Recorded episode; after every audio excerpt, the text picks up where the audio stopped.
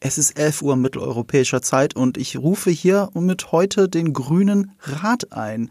Äh, wir reden über The Green Council. Leider nicht mit Yves, aber zum Glück mit Maurice. Hi Maurice. Hallo. Ist es nicht auch irgendwo passend, nachdem du mich, glaube ich, schon als Otto Hightower tituliert hast in unserer allerersten Folge, wie wir über die Serie sprachen, dass ich nun dem Grünen Rat hier vorstehe an diesem Tage? Vor, vor allem auch, weil ich dich einfach seit, äh, ich gefühlt seit einer ganzen Staffel anteaser, sowohl für den Rings of Power Podcast, weil wir ja die erste Folge zusammen aufgenommen haben, als auch schon für das hier. Ich glaube, wir haben ja gar keine Folgenbesprechung zusammen gemacht, aber wir haben eine Art Vorschau gemacht vor Monaten. Habe ich das richtig in Erinnerung? Nee, nee wir hatten, glaube ich, sogar äh, die, die ersten beiden Folgen besprochen. Jetzt verarsch mich nicht. Zu, das hatten wir, glaube ich, zu Rings of das Power. Das war Rings of Power, ja, ich rede von aber, House of Aber zu hier auch, glaube ich. Zu hier auch? Oder? es, ist, es, ist, es ist traurig, dass ich das gerade nicht aus dem Stand weiß. Ich, äh, aber ich aber so auch. viel Podcast-Aufnahmen, auch mit dir. Also ich dachte, also wir haben irgendwann mal drüber geredet, aber, aber, es kann auch sein, dass wir im Rings of Power Podcast so viel ja. auch über das hier geredet haben. Ähm, das, äh, das ist. Also ich hätte jetzt gesagt, wir haben das, warte mal kurz, ich rufe mal mein, mein Discord auf, wo ich ja immer alles poste, was ich mit Leuten mache. Wenn, wenn, wenn ich da drin war in dieser Rings of Power, in der House of the Dragon Folge, dann werde ich die da geteilt haben. Ähm, ich, ich gucke Podcast Feed nach. Schön, dass wir das ja, dass wir unsere Zeit über die Serie jetzt hier damit verschwenden zu können. Nein, wir haben das, wir haben das. Doch, doch. Ich habe das geteilt hier. Eier, wir brauchen Eier, hieß die Folge. Ach, echt? Ähm, jetzt ist was du? Ja. Das. Äh, also war das die zweite Folge. Stimmt, ich erinnere mich, wir hatten nämlich die Diskussion, ob das sinnvoll ist, dass äh, Otto Hightower nach Dragonstone geht. Stimmt, genau, genau. Und es, es war nicht die erste, stimmt, genau. Mhm. Weil da ist ja im Gegensatz zu Rings of Power sind nicht zwei Folgen auf einmal ähm, erschienen. Das war jetzt gerade meine Verwirrung. Ähm, deswegen war das bisschen später. Genau. Ja, Absolut. Und seitdem, da hatte ich, glaube ich, zu dem Zeitpunkt schon die dritte Folge gesehen, durfte aber natürlich noch nicht drüber reden und habe, glaube ich, dich angeteasert, äh, was, ich war halt einfach gespannt zu erfahren, wie dir das gefällt, weil das eine actionorientiertere Folge ist, aber auch eine metaphorischere Folge mit den Stack und sowas und auch so ein schöner neuer Lord, den man so vielleicht gar nicht kannte aus der Game of Thrones Welt. Deswegen lass mich das ein bisschen übergreifend fragen. Seitdem, wie hat sich die Serie für dich entwickelt? Wie findest du sie bis jetzt? Das ist eine komplizierte Antwort. Ähm, es ist ein sehr gut gemachter, sehr gut gespielter, grauer Morast der Depression, ähm, der finde ich viel Wert hat, aber überraschend wenig emotionalen Unterhaltungswert, meiner Meinung nach. Mhm. Ich bin wirklich an dem Punkt, wo ich, wo ich so ein bisschen, wenn das jetzt nicht Westeros wäre und ich so ein bisschen schon Vorab-Fan auch wäre, würde ich irgendeinen Scheiß drauf geben, ob irgendeine dieser moralisch widerwärtigen Figuren lebt oder verreckt? Ich glaube nicht unbedingt. Ähm, die Sache dabei ist, die Bewertung davon ist kompliziert, weil es ist durchaus so, dass man damit sagen kann, sie sind damit sehr vorlagengetreu, weil der Dance of the Dragons ist ein Kampf zwischen moralisch widerwärtigen Machtgreifern, die in diesem Buch keinerlei menschliche mhm. Motivation für ihr Powergreifen bekommen, liegt aber auch daran, dass das Buch halt ein Historienbuch ist und dass da, also dass, dass dieses ganze Historienbuch, Fire and Blood, ist ja glaube ich, nicht mal halb so lang in Gänze, und da ist der mhm. Dance of Dragons auch nur ein Teil davon, wie ein Band Game of Thrones. Mhm. Und jetzt haben sie im Grunde quasi ein Zehntel eines Buchs Game of Thrones auf eine komplette Staffel Game of Thrones äh, ausgebreitet. Und ich habe schon den Eindruck, dass ihr Ziel nicht war, wir wissen, all diese Charaktere sind scheiße und so stellen wir es dar, sondern nee, wenn wir das zu einer Serie machen, müssen wir ihnen menschliche emotionale Anknüpfpunkte mhm. geben. Ich habe schon, ich finde, man kann schon sagen, die Serie hat diese Versuche unternommen mit mit Alicent und Rhaenyra als als junge Mädchen und so weiter und so fort. Ähm, und da finde ich, kann man ja attestieren, das funktioniert überhaupt nicht. Die sind alle scheiße. Ich hasse diese Figuren allesamt. Die sind alle so grässlich. Ähm, und ich bin gleich fertig, dann darfst du Gegenschlag machen. äh, nur mein, mein letzter Punkt dabei ist, und ich finde, damit funktioniert in dieser Serie nur eine Hälfte von Game of Thrones. Weil was da ist, ist die unglaublich coole, düstere, tiefe Fantasy-Welt mit Intrigen und alles und so, was ich ja auch gerne, also ich schaue Otto Hightower schon, ich mag ihn nicht, aber ich schaue ihm schon gerne zu, wie er Intrigen spinnt und so. Allerdings, was mir halt komplett fehlt, ist, was Game of Thrones auf der anderen Seite hatte, nämlich der Grund, tiefer sich darum zu scheren, was da passiert. Mhm und das waren halt Figuren, die man auch mal anfeuern konnte, wie zum Beispiel Arya oder sowas. Also einfach eine Figur, die einfach auch sympathisch ist. Oder auch Tyrion ab Folge 1. Hast du mit diesen Figuren auch emotional mitgefiebert. Du fandest sie nicht nur cool, du mochtest sie auch. Und die, die Grauzonen von Game of Thrones kamen, finde ich, daher, dass du dann okay, verdammt, jetzt ist Lannister versus Stark, aber ich mag ja Tyrion und Eddard und, und auf welcher Seite bin ich denn jetzt? Mm. Und House of the Dragon ist eher, okay, jetzt Greens versus Blacks. Okay, ich mag keinen von beiden, auf welcher Seite bin ich denn jetzt? Ja. Das ist halt so ein interessanter Zwiespalt, den du hast, weil ich habe ihn genau umgekehrt erlebt. Oh. Das war meine große Kritik hier an der ersten Folge äh, die ich, wenn ich eine Skala, wenn ich es mit einer Skala bewertet hätte, irgendwie so sieben und zehn für den Production Value und die Intent gegeben hätte und die tollen Schauspieler, aber ich mochte gar keine der Figuren. Mhm. Die sind mir alle egal. Das sind alles äh, verwöhnte äh, Adlige, die, die moralisch ständig äh, äh, korrumpierende Sachen machen und ich kann mich damit nicht identifizieren. Und das ist halt ein großer ein großer ähm, Kontrast zur allerersten Folge Game of Thrones. Ich war genau. in diese Serie ab der allerersten Folge verliebt, weil sie sofort Gut und Böse fantastisch etabliert haben. Sie sagsen ja auch hochtrabende Adlige, aber sie sind sehr nah am Volk. Und, und, und weißt du, ein Eddard, der dann seine Hinrichtung noch selber macht, weil er findet, wenn er schon herrscht, er muss das aber auch machen, selber, sonst ist er kein gerechter Herrscher und so. Das sind alles Sachen, die haben sie vermenschlicht. Und das Große an Game of Thrones war ja, dass sie geschafft haben, dass äh, alles, was erstmal böse wirkt, gar nicht so böse ist, wenn du es kennengelernt genau. hast und du dann nur noch Grauzonen hast. Weil auf einmal waren alle sympathisch. Irgendwann ja. war dir selbst der Typ, der ein Kind aus dem Fenster geschmissen hat, mhm. noch sympathisch. Außer natürlich, sie haben hier und da immer Soziopathen platziert. Ja. So also ein Ramsey Bolton, der war halt faszinierend wie der Joker, aber nicht sympathisch. Ja. Aber du hast verstanden, wo sein Charisma herkommt. Oder, oder selbst ein Joffrey, der einfach alle abstößt. Ähm, es war faszinierend zu sehen, was passiert, wenn du so ein Rotzbengel auf dem Thron sitzt. Jo Joffrey war ein, ein interessantes Plot-Device, fand ich, weil jetzt mhm. all diese Charaktere irgendwie damit klarkommen mussten, so scheiße, das ist jetzt die rechtmäßige Thronfolge.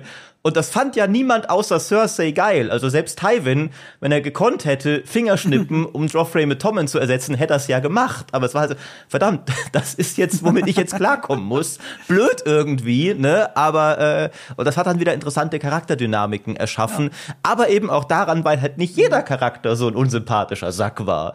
Ähm, und, und selbst Tywin hatte ja dann, sie haben ihm ja menschliche Seiten gegeben. Okay, also, okay, du bist schon moralisch im Grunde schon noch scheiße, aber, aber, aber irgendwie hast du auch was, so. Ja, und wir verstehen halt die Leute, ne? Ja. Also, ich, ich, natürlich ist es scheiße, dass Tywin die Red Wedding hat ausführen lassen, aber ich verstehe, wie er den Krieg damit abgekürzt hat. Ja. Und er hat auch nicht ganz unrecht, wenn er sagt, ist das jetzt weniger gerecht, als wenn sich alle auf dem Schlachtfeld umbringen und dann die Familie sowieso ausgelöscht wird?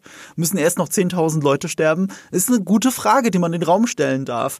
Ähm, und, und, und das hat Game of Thrones so großartig gemacht. Und das habe ich bei House of the Dragon vermisst, natürlich auch schon anhand der Thematik, weil das Buch gibt es das jetzt ja auch nicht her. Mhm. So, aber was sie für mich geschafft haben, ist, das sind alles eigentlich unsympathische Charaktere, aber ich habe begonnen, eine Faszination für sie zu entwickeln okay. und trotzdem mitzufiebern. Damon zum Beispiel ist ein sehr gutes Beispiel. Das ist, das ist auch jemand, der sehr polarisiert. Also wenn ich in meine Twitter-Bubble so reinschaue, meine Social Ich, ich habe heute einen Tweet gesehen, den du geliked hast. Ich wollte ihn auch noch ansprechen. Welchen Tweet? Ich habe viele Tweets geliked. Dass irgendwie selbst einer von den Producern überrascht ist, ja. warum den alle irgendwie toll finden und irgendwie, oh, Daddy Damon, so von wegen, und war er denn wirklich zu irgendwem ein guter Bruder, ein guter Partner, ein guter Verbündeter, ein guter ja. Ehemann? Das ist auch ein guter Punkt, weil das war Sarah Hess. Die ist nicht nur Executive Producerin die, äh, der Serie, sondern sie hat auch diese Folge geschrieben, ah. über die wir heute reden werden. Sehr gut. Äh, das ist nämlich ein, echt ein guter Punkt. Eigentlich ist Damon der total abstoßend.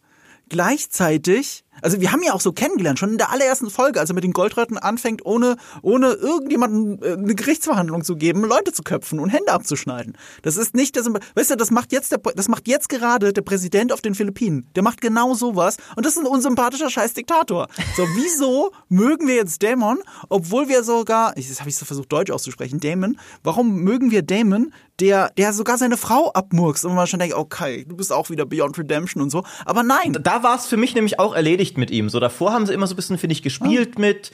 Er, er, ist vielleicht auch ein bisschen der verstoßene mhm. Bruder und er hat vielleicht auch irgendwo Motivation.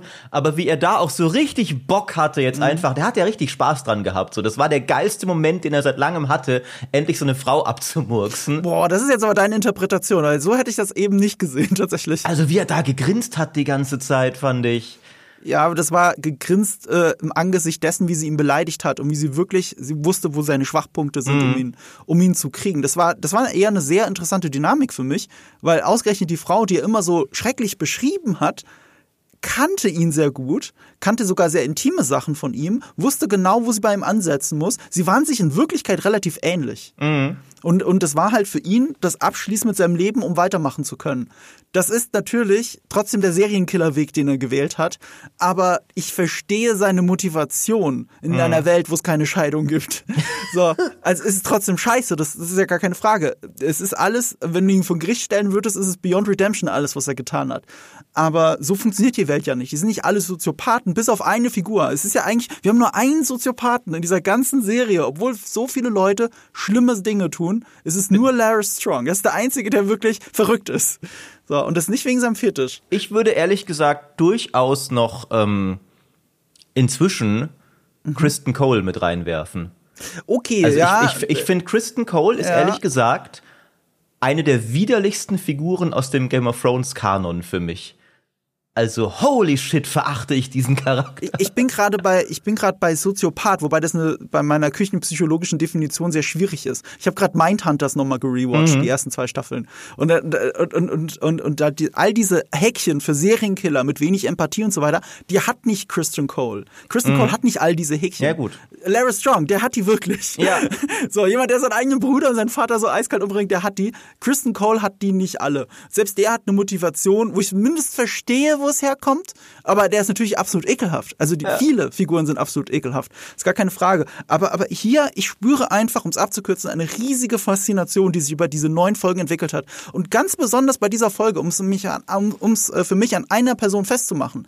Ich habe in den ersten fünf Folgen, ich fand die Herleitung von Alicent wunderbar. Vor allem, weil äh, sie ja die, ab, äh, das Buch abgeändert haben, wie du gesagt hast. Jetzt ist sie zusammen aufgewachsen mit Rhaenyra und nicht einfach nur die böse Stiefmutter, die auf den Thron will, sondern jetzt ist jetzt sind sie Kindheitsfreundinnen, die eine platonische Liebesbeziehung zueinander hatten. Und das ist eine ganz andere Dynamik, die sich da entwickelt hat. So, und dann hatten wir den Cut zu Staffel 6. Und du merkst auch die Regieanweisung von Miguel Sopochnik, der ihr gesagt haben soll, ja, also stell dir vor, du bist Trump. Ungefähr so ist es. Familie geht über alles, aber du musst die Macht, ah, nee, nicht Familie geht über alles, du musst mit deiner Familie die Macht erhalten um jeden Preis und irgendwelche moralischen, konservativen Werte hochhalten als dein angebliches Leitmotiv für alles selbst, selbstgerechte, was du tust. Mhm. So, das hat er ihr als Regieranweisung Ach, gegeben. das ist faszinierend. Ja, das ist, das ist im Prinzip eine riesige Parodie auf den Konservatismus in Amerika. Das siehst du ganz besonders stark mit den religiösen Symbolen, mit denen sie spielt und von Ehre redet und Schnitt und dann ist ihr ich sag's mal so wie es ist, ihr wichsender Sohn aus, wichst da aus dem Fenster und es interessiert sie nicht. Diese, diesem, es gibt da keine Moral, die sie in Wirklichkeit interessiert. Honor and decency must prevail war der Satz, den sie davor gesagt hat. Mhm. Und dann Schnitt und sie beschimpft nur ihren, ihren Sohn, weil er nicht zu seinem Bruder gehalten hat. Das ist das, was sie eigentlich interessiert. So. Und da war Alicent zusammen mit der Driftmark-Folge für mich absolut Beyond Redemption. Und da war ich sogar ein bisschen enttäuscht von der Serie im Sinne von, okay, jetzt haben sie mir doch einfach nur gut und böse hingestellt. So, und das war's. Und dann kam da aber die Viserys-Folge. Da werden alle wieder ein bisschen vermenschlicht. Selbst Alicent, Rhaenyra und Alicent gestehen sich gegenseitig zu, was sie noch aneinander haben. Und jetzt kommt diese Folge und zu sehen, wie Alicent sich gegen ihren eigenen Vater auflehnt, zu sehen, dass sie sich zwar nicht mehr für ihn prostituiert, aber um überhaupt das zu machen, was Rennes sagt, ein, wenigstens ein Fenster im Gefängnis zu haben, prostituiert sie sich für sich selbst. Mhm. Und zwar Lara Strong gegenüber. Und mit sowas kann ich absolut, absolute Empathie empfinden. Wenn sie sich schützend vor ihren Sohn stellt, kurz bevor der Drache ihr eventuell äh, die Haut vom Knochen brennt. Mhm. So, auf einmal hat es diese Serie geschafft, bei einer Figur mal wieder, wie das Game of Thrones Universum es immer schafft, Figuren, wo du denkst, so, okay, mit dem möchte ich niemals miteifern, nichts mit ihr zu, zu tun haben. Und nein, ich mag Alicent wieder.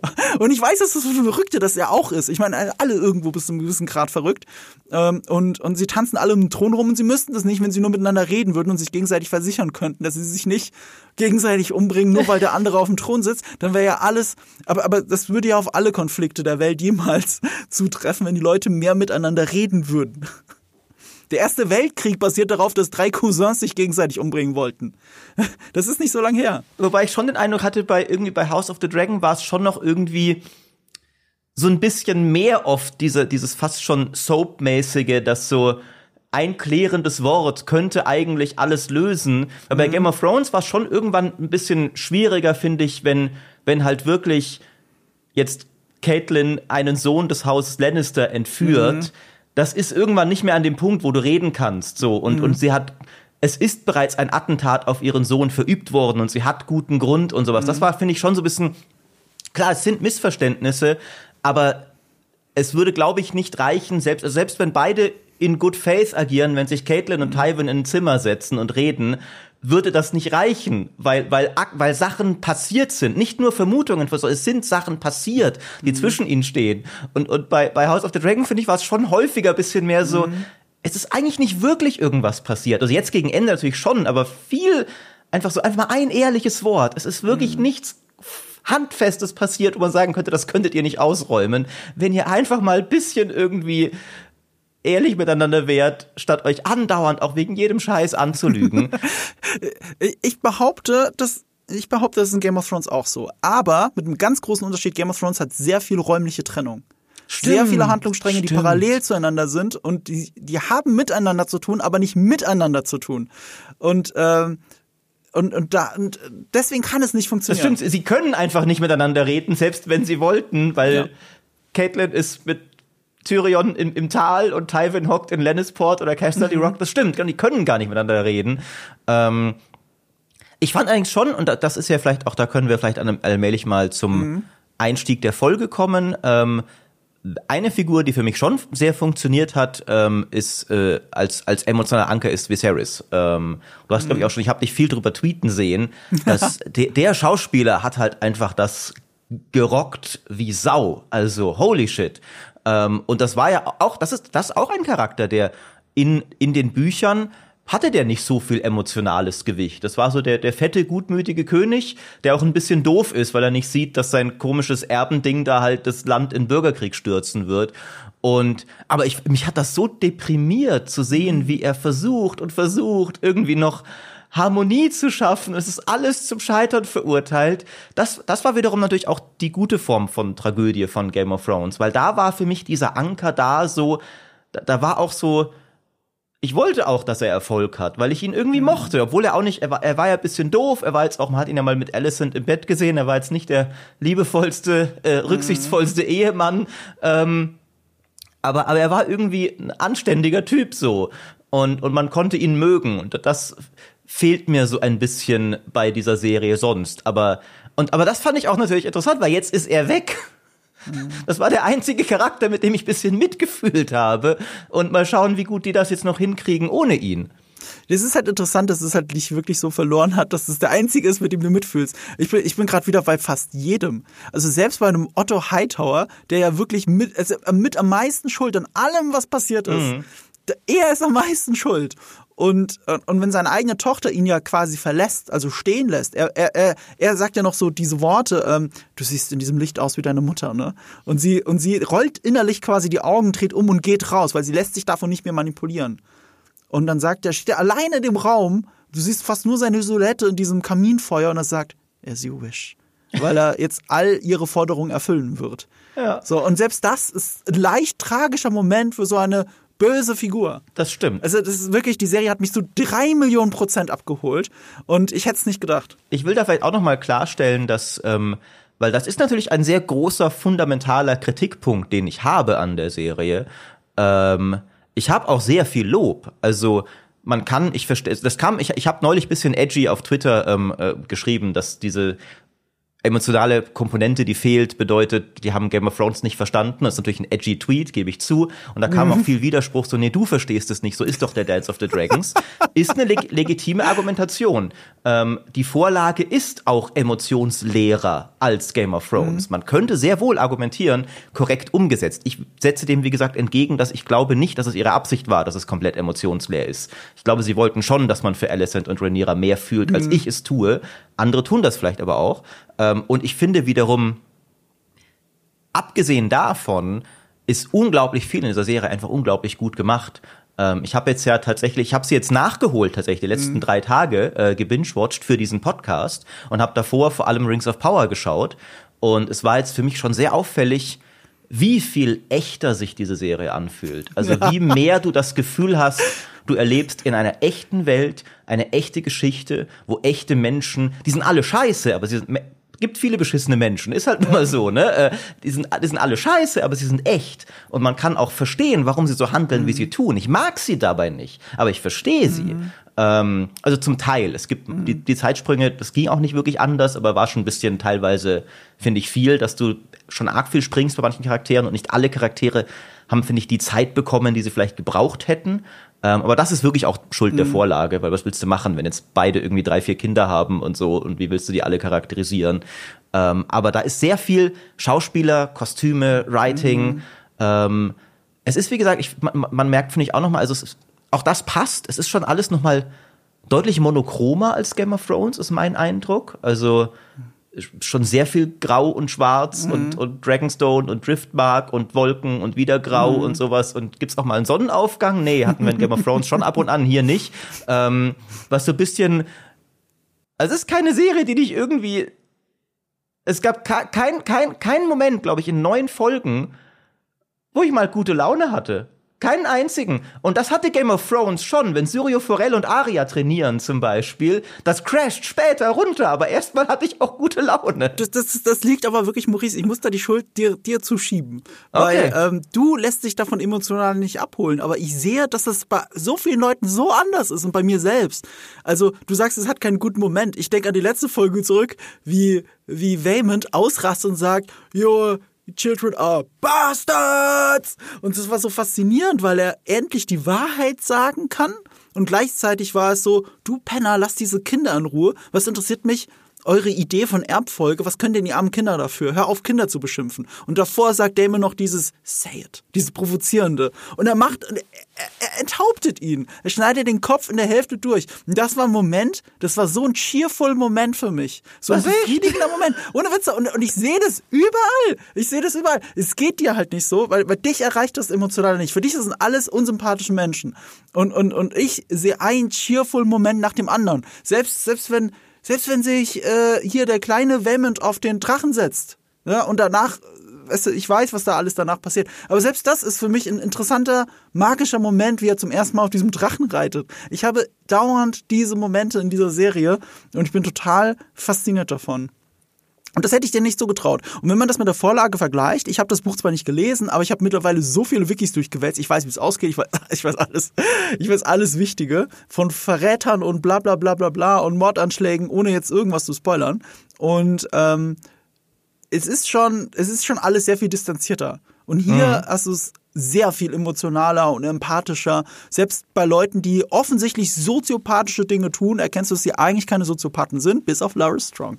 So, bei dem bleibe ich. Und das hat nichts mit seinem Fetisch zu tun. Das hat einfach damit zu tun, wie er funktioniert als Mensch offensichtlich ist er nach Mindhunter-Psychologie, nach meiner Küchenpsychologie, ist er ein fucking Soziopath, Beyond Redemption für immer. Aber selbst das ist irgendwo faszinierend, weil das eine Dynamik einfach, äh, wie eine Handgranate, die du in den Raum wirfst. Danach mhm. ist alles anders als vorher. So. Nee, das, das, das gehört ja tatsächlich auch zu Game of Thrones dazu. So, wie du sagst, die, es gibt ja immer die Handgranatencharaktere. Das genau. ist ein ganz, gute, ganz gutes Ding. Das ist immer, immer mindestens einen gibt's. Mhm. Äh, war erst Joffrey, dann ja. ist es Ramsay gewesen. Ähm, stimmt dann lass uns jetzt in die Folge reingehen. Jawohl. So, jetzt haben wir lange genug drum rumgeredet. Ähm, fangen wir aber ganz technischen Sachen an, weil eine Sache müssen wir vorwegnehmen, auch wenn wir versuchen ja nie zu spoilern oder irgendwie Trailer zu erwähnen, aber das ist einfach eine Sache, die ist schon seit Wochen im Internet und, und wird auch heiß diskutiert und das zahlt hier auf den Titel ein. Nämlich die Folge heißt ja The Green Council, der grüne Rat. Und die nächste Folge, der Titel war auch schon seit Wochen bekannt, ist The Black Queen. Und dazu gab es dann schon im Vorfeld Vermutungen, dass jede der beiden Folgen nur eine Seite zeigen wird. Alles, was nach Viserys Tod passiert. Und so ist es tatsächlich zumindest für das hier hat es sich bewahrheitet. Mhm. Nämlich, dass es eben äh, nur die Seite der Greens zeigt, wie sie mit dem Tod von Viserys umgehen und mutmaßlich die nächste Folge hauptsächlich die Seite der Blacks. Und ich finde das ehrlich gesagt dramaturgisch einen sehr geilen Kniff, das so zu machen, für ein Finale, wo jetzt viele vielleicht irgendwelche Schlachten erwartet haben, aber wie wir ja wissen, ist das jetzt noch nicht der Fall. Es ist jetzt, wir haben jetzt ein bisschen die Vorgeschichte abgehandelt und jetzt ja. geht's eigentlich erst los. Das ist äh, auch, glaube ich, ganz interessant, weil vielleicht Leute, die das Buch nicht kennen, das lange Zeit vielleicht gar nicht so auf dem Schirm hatten, dass die ganze erste Staffel ja im Grunde Prolog ist. Mhm. Ähm, und total ausgebaut von dem, was im Buch passiert. Und so der eigentliche Kern der Handlung, der beginnt jetzt. Ähm, und damit bringen sie auch schon titulär jetzt die beiden Fraktionen nochmal sehr explizit in Stellung, was ja bislang schon so ab und an auch erwähnt wurde, ähm, aber gerade, also die Greens wurden häufiger erwähnt, witzigerweise die Blacks als Kontrast glaube ich noch gar nicht. Also dass das auch eine Fraktion ist, wurde, glaube ich, noch gar nicht genannt bislang. Genannt nicht. Es wurde halt gedroppt die ganze Zeit. Also seit, seit, ähm, seit der siebten Folge tragen auch die Kinder nicht mehr die Velaryon-Farben, sondern sie tragen genau. die Targaryen-Farben, damit sehr schwarz mit roten Akzenten. Genau. Also wir sehen es schon. Wir sehen es im Driftmark, genau. wenn sich der Raum spaltet, dass wirklich die sehr dunkel angezogenen auf der einen Seite sind und die sehr grün angezogenen ja. auf der anderen Seite. Und damit ist es relativ klar. Ja, aber das ist eine schöne Art, zumindest daran zu gehen. Regie hat äh, Claire Kilner geführt und das ist ihre dritte Folge. Damit hat sie mit die meisten Folgen gemacht, zusammen mit äh, Miguel Sapochnik. Äh, sie hat auch äh, King of the Narrow Sea gemacht, die Twilight-Folge, wie ich sie nenne. Äh, also als, als äh, Rhaenyra und Damon äh, sich in Fleabottom ausgetobt haben. Und äh, We Light the Way, die Hochzeit zwei der Schlüsselfolgen dieser Serie. Eigentlich ist fast jede Folge irgendwie eine Schlüsselfolge geworden. Und eben auch diese Folge. Und wie wir gesagt haben, Drehbuch von Sarah Hess, die eben auch The Princess and the Queen geschrieben hat. Also die erste große Zeitsprungfolge, diese sechste Folge. Ähm, das war Ach nee, nicht, dass ich es auseinander bringe. Das war nicht die erste Folge, die sie gedreht haben, das war die Driftmark-Folge. Ich weiß nicht, ob du das wusstest. Nee. Driftmark war die erste Folge, die sie gedreht Ach, haben. witzig. Ja, weil für, für sie war das der Ausgang der Geschichte. Wenn sie Driftmark hinkriegen, dann wissen sie, wie sie rechts und links davon die Folgen drehen müssen. Das muss als Schauspieler auch mal so seltsam sein, dass du, du bist noch gar nicht in dem Charakter drin ja. und wir fangen erst mal an mit schon so Schlüsselpunkt hier. Ja. Ähm, aber stimmt, der Name sagt mir auch gerade wieder was, weil du es auch in, in den Shownotes hier drin hast. Auch die ist von Haus, ne? Es ist ja. einiges so von der klassischen klassischen Dr. House Crew irgendwie dabei. Genau. Den Greg Tennis hatten wir schon erwähnt. Mhm. Ähm, ich meine, das erklärt für mich auch ein bisschen was, weil, weil weil Haus war schon auch sehr deprimierend. Ich mochte Haus sehr, sehr gerne tatsächlich. Ich liebe Haus. Ähm, also ich großer Fan. Ja. Ähm, aber ich bin bei Haus irgendwann ausgestiegen. Ich glaube so siebte Staffel rum. Ähm, weil dann auch irgendwann so, okay, es ist jetzt auch irgendwie auch so auch so ein Morast der Depression. Ich glaube, als er als sie als sie Cuddy rausgeschmissen haben, mhm. ähm, das war für mich der Moment, okay, jetzt nee, sorry, das wird ein bisschen zu viel alles Scheiße, mhm. aber ich mochte Haus sehr sehr gerne. Aber äh, Folge. Ja, aber man, äh, man kann wirklich Haus trotzdem gut zu Ende schauen, die letzte Staffel. Es ist super schade, die Serie fällt auseinander, als Cuddy weg war, gebe ich dir recht. Aber gerade so gegen Ende haben sie es nochmal geschafft, den Turn zu kriegen, äh, uns nochmal gut zu erklären, okay. dass Dr. House eigentlich eine Sherlock Holmes-Serie ist. Mhm. Eine lose Sherlock Holmes-Adoption. Das muss ich, ich nochmal, weil ich, ich war echt ein Riesenfan von der Serie, bis, bis ja. dahin tatsächlich. Ähm Vielleicht muss ich hier nochmal. Ich erwische mich immer wieder dabei, bei TikTok und bei äh, YouTube einfach random Dr. House Clips zu sehen. äh, es ist halt, und dann denke ich jedes Mal, wie geil ist das eigentlich alles geschrieben? Also wirklich ja. jeder Dialog. Und ja, also man sieht das bei Sarah Hess. Und wie gut ist Hugh Laurie? Holy ja, shit. natürlich. Das kommt noch dazu. Also äh, es sind da stecken einfach zu viele Lebensweisheiten drin. Ne? Also äh, meine ich ja ernst. Also das ja. ist wirklich.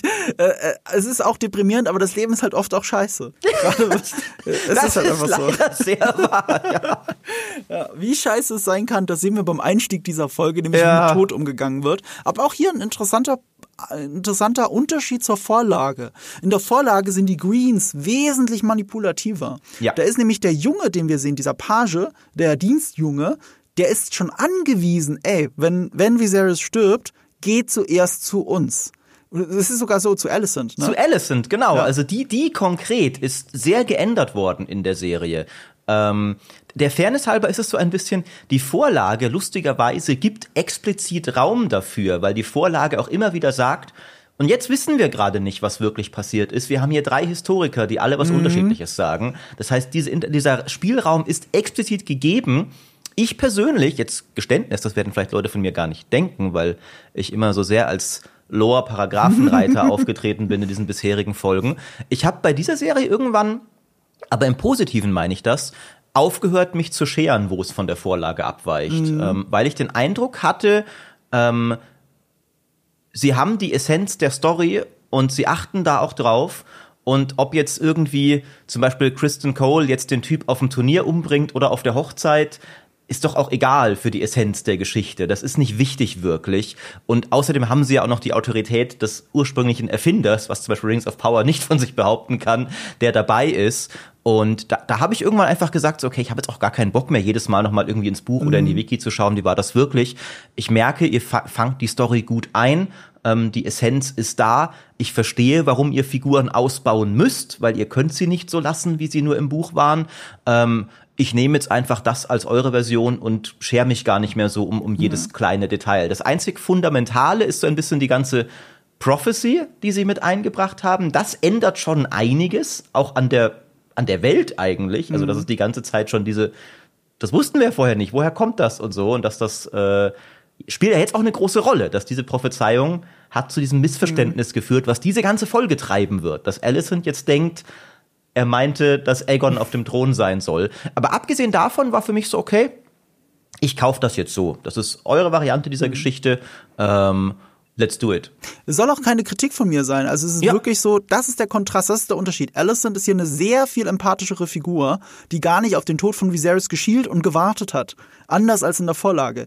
Sie verändern es hier dadurch, dass Otto derjenige ist. Und auch Otto derjenige ist, der schon die ganze Zeit geplottet hat. Ja. Der schon den Small Council ja, vorbereitet geil. hat. Der jeden auf seine Seite gezogen hat. Der nur auf diesen Moment wartete. Und dieses Missverständnis von Alicent ist ja nur ein Katalysator, weil es wäre so oder so passiert. Das ist nur dankbar für ihr Storytelling.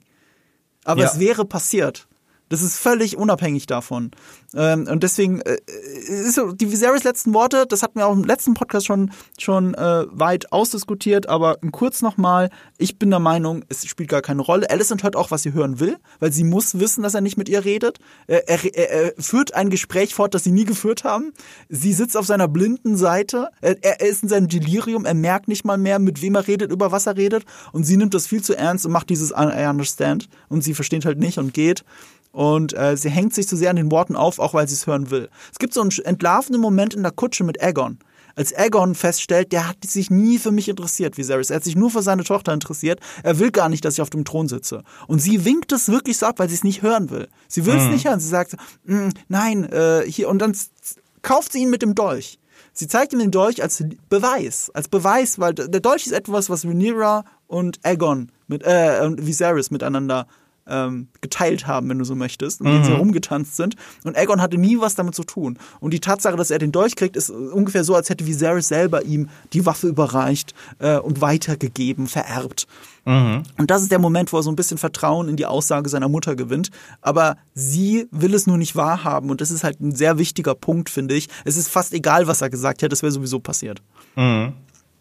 So. An, an für sich, ähm, was ich auch schön an diesem Anfang finde, eigentlich deprimierend, wo wir bei dem Deprimierenden von dieser ganzen Serie sind, dieses leere, diese leere Red Keep zu sehen, wie leer sie ist. Auch zu sehen innerhalb der Folge, wie dann die Leute weggesperrt werden, wie jegliche Lebensfreude daraus ist. Und das haben wir genau andersrum gesehen in der allerersten Folge.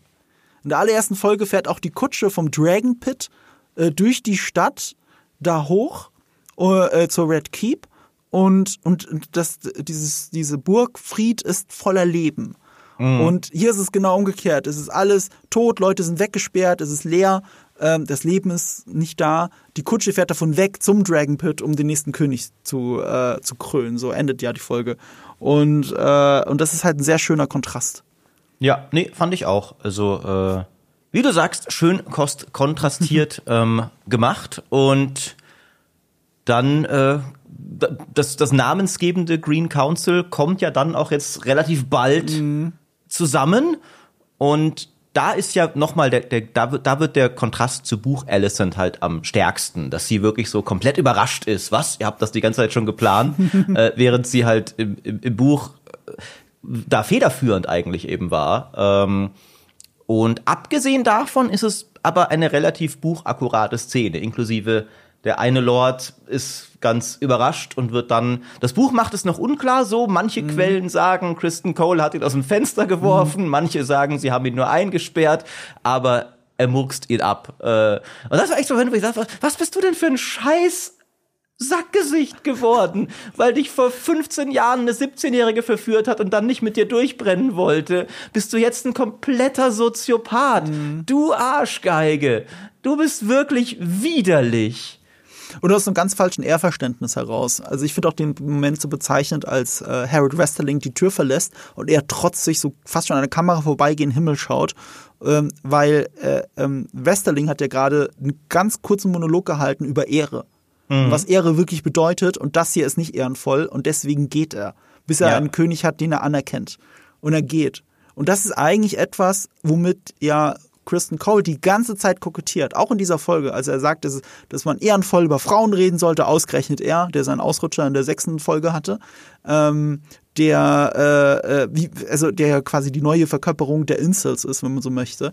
Der ähm, ja der wirklich ehrenlos handelt mit der mit der mit, mit diesem Schutzschild der Ehre und sagt, es sei aber ehrenhaft. Das sei nicht, das er bringt diesen Typen um, weil er weil er Alison äh, ähm, vorwirft, eventuell am Tod ihres ihres Mannes beteiligt gewesen zu sein. Das ist ja der Auslöser. So mhm. und und er guckt weg, er guckt Harold Westerling eben nicht an, er guckt weg und guckt woanders hin und du merkst wirklich, wie er sich das in sich reinfrisst und und und und ähm, es ist ja quasi der Vorwurf, ich bin nicht ehrenvoll.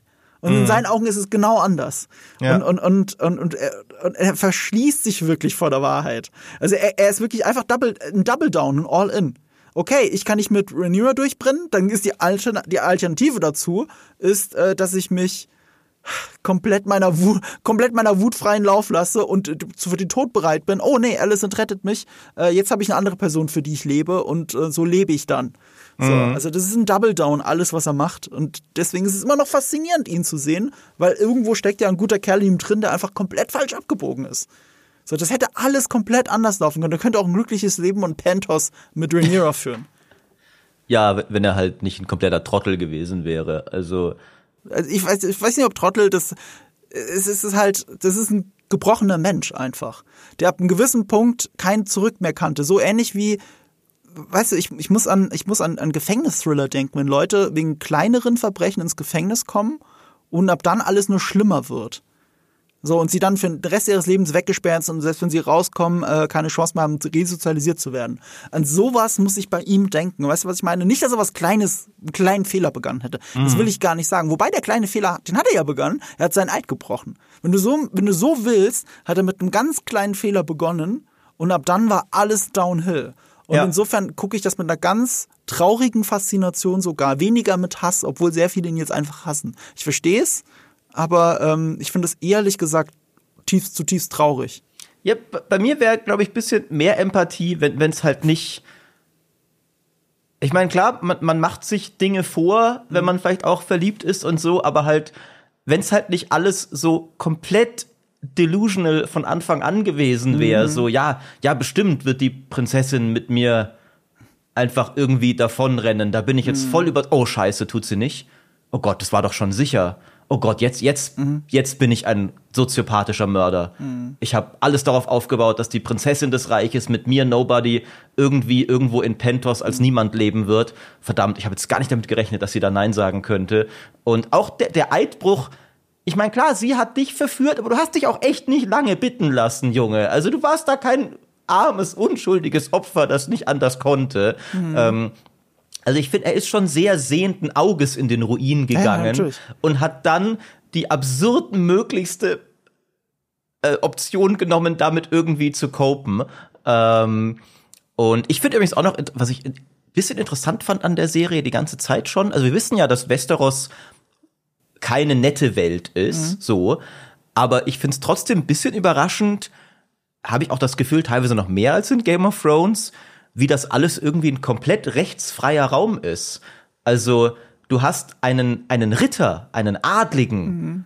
bei der Hochzeit der Prinzessin zu Tode geprügelt. Mhm. Das ist ja nicht so, als hättest du irgendwo irgendwo in irgendeinen Bauern abgestochen. Ne? Da wüsste ich, klar, da passiert nichts. Aber Du hast vor den Augen des Königs bei der Hochzeit seiner Tochter einen Adligen Tod geprügelt. Ich, ich weiß, dass das so ein Plothole ist, über das sich schon viele aufregen, aber für mich ist es gar keins, weil ähm, sie, er, er genießt ja ab dann auch den Schutz von Alicent mhm. und er ist halt der Beschützer des Königs. Also, wenn er gefragt wird, warum hast du das gemacht, und sagt er, ich hatte, ja, ich habe gesehen, wie er einen Dolch gezückt hat, den er ja auch später während der Schlägerei gezückt hat. Ich habe gesehen, dass er einen Dolch hat und damit äh, auf den auf keine Ahnung, auf Lanor losgegangen ist oder mhm. sowas. Weißt du, was ich meine? Du findest, du findest eine blöde Ausrede dafür, die du nach außen hin verkaufst.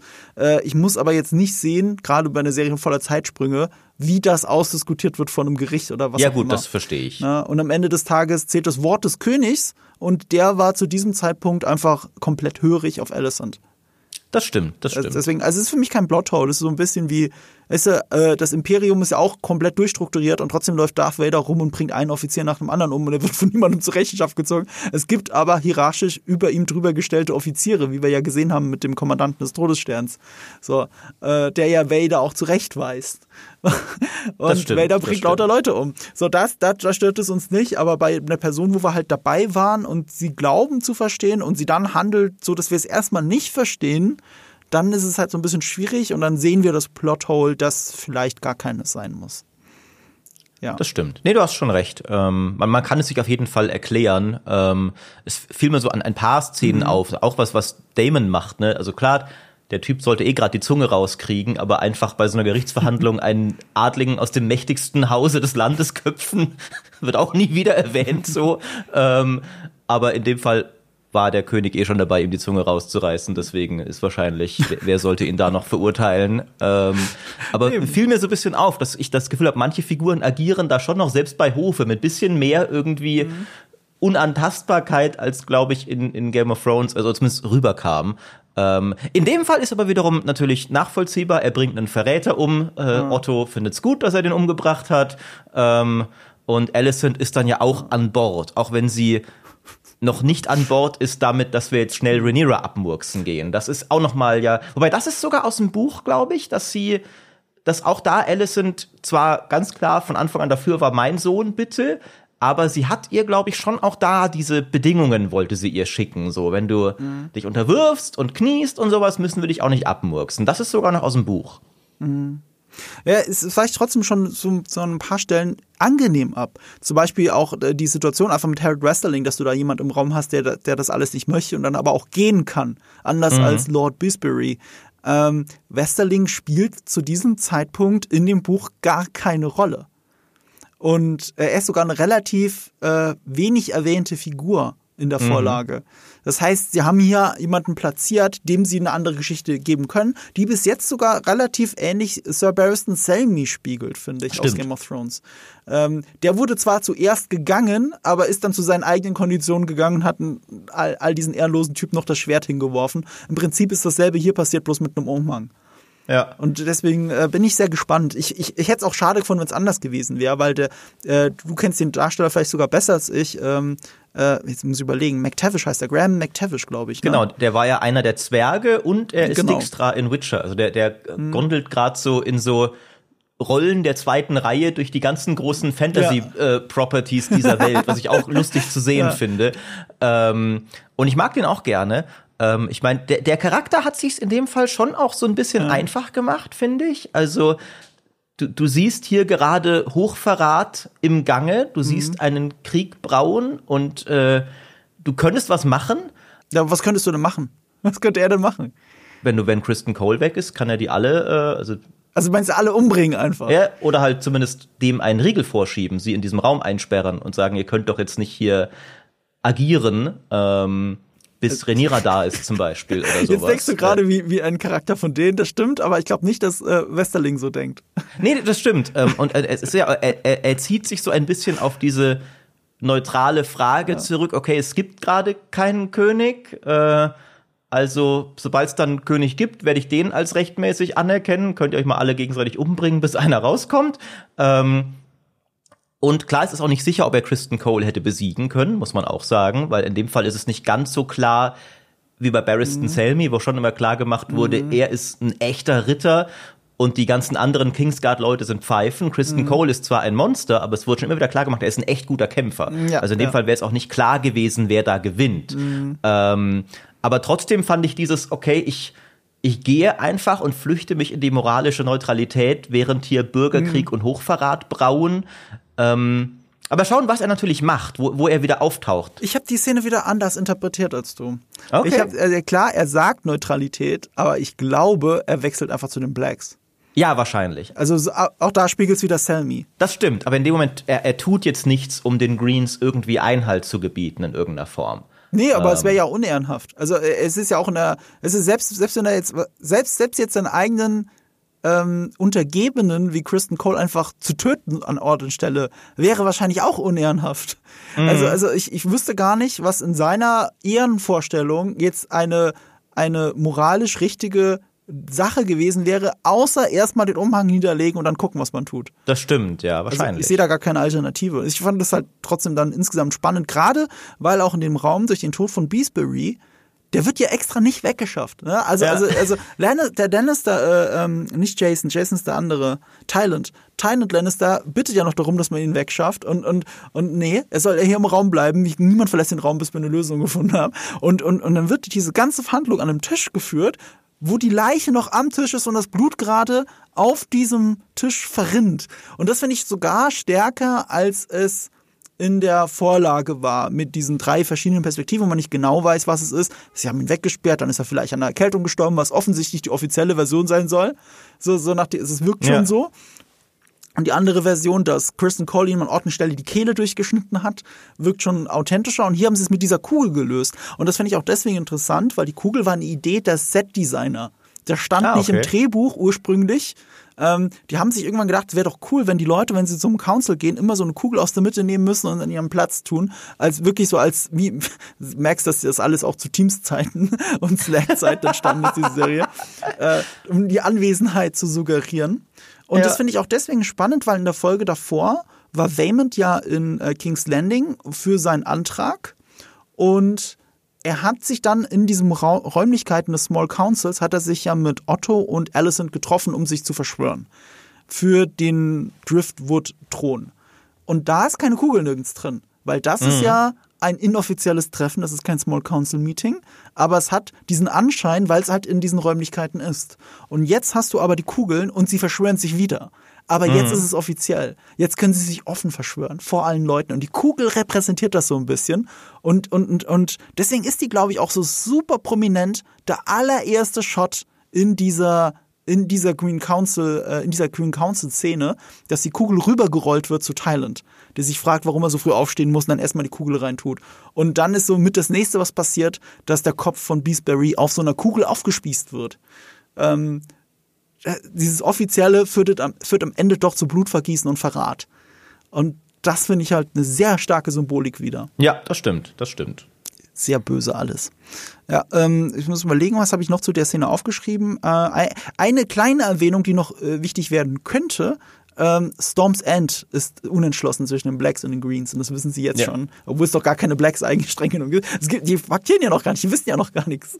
Aber, aber sie wissen jetzt schon, sie müssen reagieren. Sie, sie, können sich da nicht auf die Loyalität verlassen und ähm, das ist äh, Game of Thrones. Zuschauer kennen ja auch schon Haus Baratheon, damals schon mhm. ein Big Deal ähm, und nicht immer ein Haus wo so ganz klar ist, in welche Richtung es auch gehen wird. Eine House Baratheon war ja immer ein bisschen ein schwieriger Fall.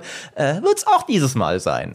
Wir haben es ja auch gesehen, für alle, die es nicht ganz umreißen mit den ganzen Orten und mit den ganzen Personen. Also da, wo Rhaenyra all die, ähm, die äh, potenziellen Ehemänner hat vorsprechen lassen das war Sturmcup, das war Storm's End, die Heimat der Baratheons, wie von Robert Baratheon. Äh, bei, jetzt muss ich überlegen, das war Boros Baratheon oder so ähnlich heißt er, das war der Onkel von Rhaenyra. Äh, von Rhaenys, von Rhaenys. Äh, der im Turnier glaube mhm. ich, gestürzt wird von das Damon. Weiß ich auch nicht mehr oder genau. von Kristen Cole oder von irgendjemand ganz anderen. Aber er hat sich da ganz am Anfang den Segen abgeholt, da hat sie auf die, auf die Lanze hat sie ähm, äh, diesen kleinen Kranz drauf gemacht. Und er hat ja auch von der Queen Who Never Was geredet. Also meine Vermutung wäre, ohne dass ich jetzt genau weiß, wie es in der Vorlage ist, äh, dass er sich an die Partei hält, an die sich Rhaenys hält, weil er große Liebe zu seiner Nichte empfindet.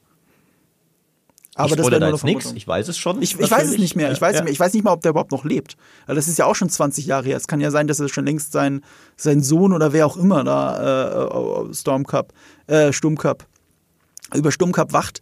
Wir werden es ähm, vermutlich irgendwann mal sehen. So. Ja, nee, ich, ich, ich sag nur, wird, wird lustig mit den Baratheons. Die, die, wie sie es immer machen, machen sie es nicht einfach. Äh, ich, ich möchte eine Sache vorwegschicken. Und zwar habe ich mir ausnahmsweise, normalerweise mache ich das nicht, einen ganz kleinen Spoiler-Part für diesen Podcast aufgeschrieben. Nichts Wildes. Wir werden nicht groß spoilern, was in der Vorlage für die nächsten fünf Staffeln passiert, sondern wir müssen über die nächste Folge reden. Ich glaube, wir müssen über die nächste Folge reden, weil sich hier so vieles andeutet, weil der Teaser draußen ist. Ich will einfach über die nächste Folge reden, einfach mal vermuten, was passiert. Und das richtet sich ja nur an Leute, denen Spoiler egal sind oder die ähm, eben die Vorlage gelesen haben. Und äh, das können wir ja ganz am Ende tun. Das möchte ich nur hier vorausschicken. So, und jetzt reden wir über die, das, was, ähm, was Otto Heiter offensichtlich gelesen hat, das Handbuch der Diktatoren. Was macht man zuerst? Alle, alle wichtigen Leute einsperren und überreden, dass sie zu einem halten. Wobei ich da tatsächlich so ein bisschen ähm, Handbuch der Diktatoren, aber nicht unbedingt finde ich, also das ist ja keine echte Loyalität, die er sich da bei irgendwem sichert. Also du, du holst sie alle in einen Raum mit, mit deinen Wachen, machst auch klar, wer jetzt nicht sagt, ja klar bin ich für Aegon, wird umgebracht. Ähm, niemand von diesen Adligen ist in irgendeiner Form jetzt, glaube ich, fühlt sich durch diesen Eid, den er da leistet, moralisch verpflichtet, wenn jetzt, was weiß ich, Renira die Stadt belagern würde zum Beispiel, vielleicht nicht die Tore aufzumachen, weil sie dann sagen, nee, aber damals habe ich ja aus dem Brustton der Überzeugung Otto geschworen, nein, ich bin jetzt natürlich für Aegon. Also deswegen auch die Leute, die da zu ihren Prinzipien halten, ist ja erstmal nobel und sagen, kein Eidbrecher, bisschen dumm eigentlich, weil ähm, du kannst nichts gewinnen in dem Moment, täusch doch einfach vor, ja klar, Aegon, Aegon ist geil. Ähm, und, und mach dann deinen Move, wenn es soweit ist. Aber es ist keine echte Loyalität, die er sich da sichert. Das stimmt. Ähm, es, sagen wir Handbuch der Diktatoren, die früher oder später scheitern müssen, weil sie es nicht richtig gemacht haben und nicht, äh, dass erst die Söhne scheitern oder so, so wie bei anderen Diktatoren. Äh, ja, also äh, was ich übrigens interessant fand, war, dass Larry Strong, der ähm, ja hier auch Lord Alan Caswell äh, richtig äh, durchschaut hat, wobei dafür muss man kein Meisterspion sein, äh, kurz den Beinamen Lord Confessor kriegt. Und ich habe mich gefragt, das habe ich jetzt noch gar nicht gegoogelt, ob das eine offizielle Bezeichnung ist oder ob das so eine Art Beleidigung sein soll. Er wirkte schon wie ein Inquisitor, ne? Das, das wird, irg- das weiß ich jetzt auch nicht mehr, was das konkret in den Büchern 100% ist und ob er den Titel wirklich hatte, auch da, aber es klang mir auch wie, wie ein Titel, so eben Chef Inquisitor, wie du sagst, so, äh, so ein bisschen auch was, was Varys so ein wenig war, so Chef Spion, Chef, ähm, Chef Foltermeister, vielleicht auch irgendwie sowas. Ähm, und äh, tatsächlich ist Larry Strong, ich bin so zwiegespalten, was ich von der Umsetzung halten soll, tatsächlich. Weil ähm, der war in den Büchern sehr intransparent. Ähm, also wo so selbst die Historiker Jahre später so keiner wusste, was jetzt eigentlich seine Agenda wirklich war und hat irgendwie ständig immer irgendwie so die, die Situation so manövriert und sowas. Ich finde es fast schon ein bisschen einfach, dass sie ihm hier dann die Motivation geben, ja, er hat halt einen Fetisch für die Füße von Alicent. Ähm, fand ich fast schon ein bisschen enttäuschend eigentlich, weil ich den in den Büchern Also ich würde ihn jetzt nicht nur darauf, darauf reduzieren, ehrlich gesagt. Vielleicht nicht, aber ich fand ihn irgendwie, Ja. ich weiß nicht, ich fand ihn irgendwie, als er noch mysteriöser war in den Büchern, ein bisschen interessanter. Ähm, aber wer weiß, was natürlich noch kommt mit dem. Das stimmt. Also super mysteriös ist er hier nicht. Er ist, ist für mich jetzt einfach nur ein Soziopath, äh, der. Das Ding ist, ich finde es interessant, dass wir ihn alle auf diesen Fußfetisch reduzieren. Auch weil wir jetzt auch viele Witze, ich auch. Ich meine, wer mir auf Instagram folgt, weiß, dass ich gerade sehr viele Witze über diese ganzen Szenen mache. Aber ähm, wir reden ja immer über eine Serie, wo Inzest ganz normal ist und wir es abfeiern, wenn Person X mit Person Y zusammen ist. So, ja, Inzest ist cool, aber wir ziehen die Linie bei Fußfetisch. Das, das Ding ist, das, das Perverse an all dem, was wir sehen, ist ja nicht der Fußfetisch. Das ist eine ganz normale ähm, sexuelle, ja, das ist Fetischis Fetischis Fetischisierung, Fetischisierung? Ja, egal. Das ist ein ganz normaler Fetisch, worauf halt jeder steht. Es soll ihm selbst überlassen sein. Worum geht's hier denn wirklich? Es geht ja nicht darum, dass er Füße mag. Es geht hier darum, dass sie das für ihn macht, weil er es will. Er, er, er übt eine ganz fiese ähm, eine ganz fiese Macht über sie aus, eine Dominanz, die sehr einseitig ist, auch wenn es ein Geschäft ist zwischen den beiden, wie bei Prostitution. Hier ist es wie Zwangsprostitution. Und das macht es so unfassbar unangenehm, die Szene zu sehen. Nicht, dass er auf Füße steht, sondern was er dass sie es für ihn machen muss, weil er es will. Und das, mhm. und das ist das, was ihn so daran äh, fasziniert. Und deswegen erinnert es mich so sehr an Serienkiller wie in Mindhunter, weil es geht da immer auch um sexuelle Dominanz über die andere Person. Wie die Sexualität ausgelebt wird, ist komplett unterschiedlich. Und äh, auch erschreckend zu hören in Mindhunter, weil es äh, die meisten Serienkiller, ich glaube sogar alle, nee, alle in Mindhunter sind echte Serienkiller. Also, also nicht die Serienkiller vor der Kamera, sondern was passiert ist, wie sie es gemacht haben. Teilweise Wort für Wort sind sie zu sehen und das hat mich halt so fasziniert, das im Vorfeld nochmal zu sehen. Und wenn ich das dann mit Laris Strong abgleiche, dann sehe ich einfach sehr viele Parallelen in mhm. dieser Dominanzausstrahlung. Und das ist ja das, was er in Wirklichkeit will. Das ist auch das, was ich zwischen den Zeilen bei den Wikipedia gelesen habe, ähm, bei den Wikis, dass, dass er eben alles dafür getan hat, um weiter und weiter und weiter zu klettern. In dem mhm. Fall bedeutet es auch, Allison zu dominieren. Dass mhm. es nebenbei seinen Fußfetisch befriedigt, ist eigentlich schon nur ein Nebenprodukt an dem Ganzen. Hat auch wenig mit echten Fußfetischisten zu tun. Ich hatte gerade den, den Dialog äh, vor zwei Tagen mit einer Influencerin, die ich hier gerade nicht nennen möchte, aber. Jetzt bin ich gespannt. Die mir auch erzählt hat, was mir andere Frauen auch schon erzählt haben, die auf Instagram zum Beispiel sehr aktiv sind. Ähm, solche Frauen werden sehr oft regelmäßig von Fußfetischisten angeschrieben. Ja, ja. Na, also so der Klassiker, schick mir deine Schuhe, schick mir deine Socken. Und was mir alle gesagt haben, und das fand ich so faszinierend, als ich das, erste Mal gehört habe schon, die sind alle mega höflich. Fußfetischisten sind anscheinend die höflichsten Fetischisten im ganzen Internet.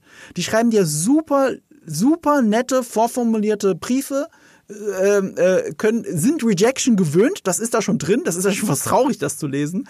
Und, äh, und, und antworten auch sehr höflich auf alles und sind sehr zuverlässige Kunden für die Menschen, die tatsächlich dann doch irgendwas an die verkaufen.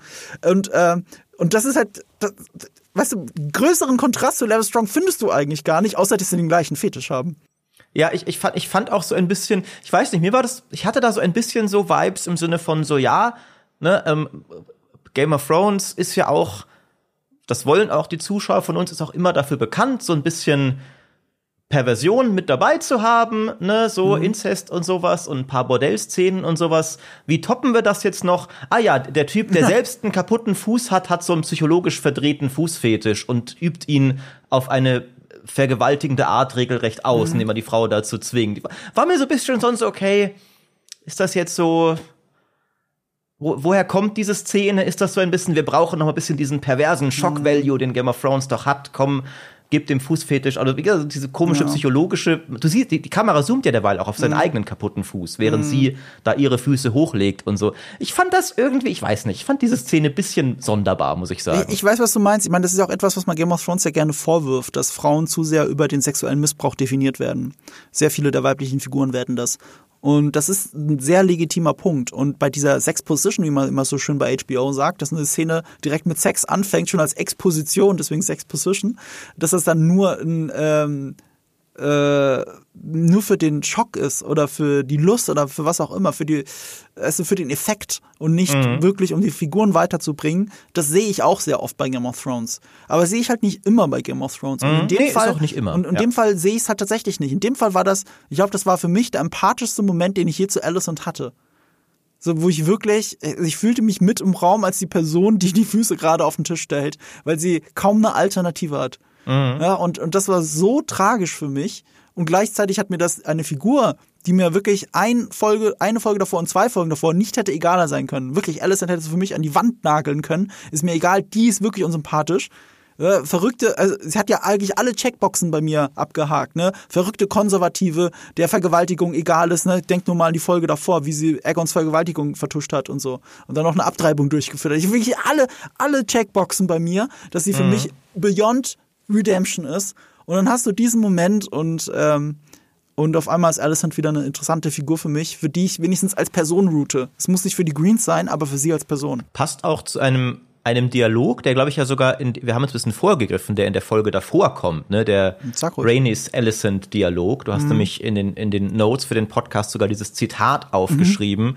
Ihr sehnt euch nicht nach Freiheit, sondern nach einem Fenster in der Mauer des Gefängnisses. Also, dass halt Alicent mhm. tatsächlich bei allem, wo sie, wo sie auch jetzt mehr und mehr versucht, ihre eigene Agenda zu ergreifen, ähm, trotzdem schon noch sehr ich finde auch zum Teil ist dieser Vorwurf an sie aber auch ein bisschen ungerechtfertigt oder ungerecht, weil sie lebt in einer Welt, wo es einfach sehr schwer ist, als Frau mhm. auszubrechen. Aber Rainis wirft ihr das schon auch vor, dass sie gar nicht wirklich mhm. irgendwie unabhängig und eigenständig sein will, sondern nur innerhalb des männlich dominierten mhm. Systems so ein klein bisschen mehr.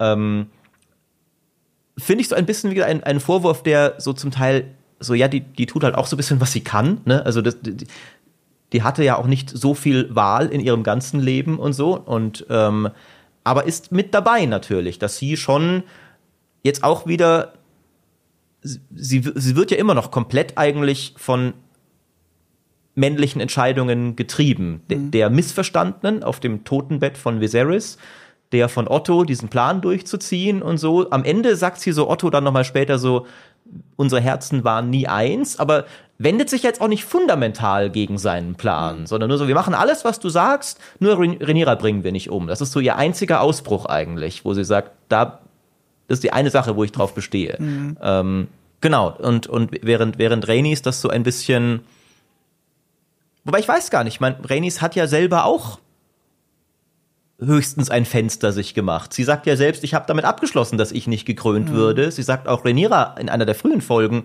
eine Frau wird eh nie gekrönt, pass auf. Ähm, also die ist ja selber jetzt nicht so auf dem Trip, dass sie so 100 Prozent Sie sitzt sich erschreckend ähnlich. Das hat uns ja auch diese Folge gezeigt. Und mhm. das ist auch, glaube ich, ein Grund, ein, einer der Gründe, warum sie sie nicht abfackelt. Auf einmal kann sie mit ihr sympathisieren. Und mhm. äh, dieser Satz, dieser Schlüsselsatz mit dem, mit, dem, mit dem Fenster in der Mauer des Gefängnisses, der wird davon ähm, direkt auf diesen Satz folgt die Frage, ob sie sich nie selbst vorgestellt hat, auf dem Thron zu sitzen. Und das ist halt von der Queen who never was, die Königin, die mhm. niemals sein sollte.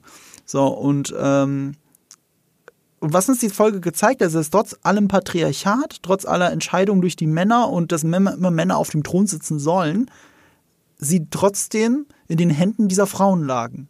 Es war Alicent, die ihren Sohn auf den Thron gesetzt hat, die die Macht darüber hatte und sich auch schützend vor ihren Sohn stellen muss, der sich ganz feige hinter ihr versteckt. Und es ist Rhaenys, die aber mit einem riesigen Drachen vor dieser ganzen Familie steht und sie hätte einfach abfackeln können und es nicht macht. Erstens, mhm. aus verschiedenen Gründen, das müssen wir auch noch diskutieren, aber greifen wir doch einfach vor. Erstens, weil sie es auch ihre eigene Familie ist. Ähm, zweitens, weil Viserys das nie gewollt hätte. Und das ist ja auch ein Thema, was Viserys gewollt hätte. Mhm. Und drittens, und das ist das, was Sarah Hess nochmal voranschickt, die Autorin, sie hat sich ja noch gar, gar nicht für eine Seite entschieden. Sie sagt ja. ja auch, Alicent hat gute Punkte und sie ist eine gute Politikerin und noch hat sie sich für gar keine Seite entschieden. Sie will erstmal raus hier und dann kann man sich immer noch entscheiden. Das fand ich, das, das habe ich nämlich auch im Internet gesehen, dass das wiederum als ziemlicher ziemliches Plothole von manchen Leuten kritisiert wurde. So, warum brennt sie mhm. da nicht alle einfach ab? Und da muss man tatsächlich, denke ich, die Situation sehr sehen.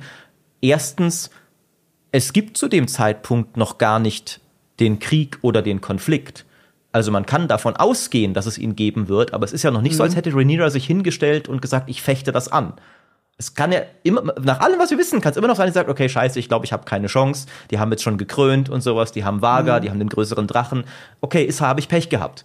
Kann man, wird wahrscheinlich nicht passieren, aber wir wissen noch nicht sicher. Also jetzt einfach mal die Königsfamilie abzufackeln auf den Verdacht, dass ein Konflikt kommen wird, von dem ich mich noch nicht für eine Seite entschieden habe, verlangt schon eine Menge, vor allem wenn du einige dieser Leute persönlich kennst und sie auch dein Eigenblut ja noch ja. sind. Und ähm, das sind ihre Neffen. Also sie ist die Cousine von Viserys, damit sind das seine Neffen.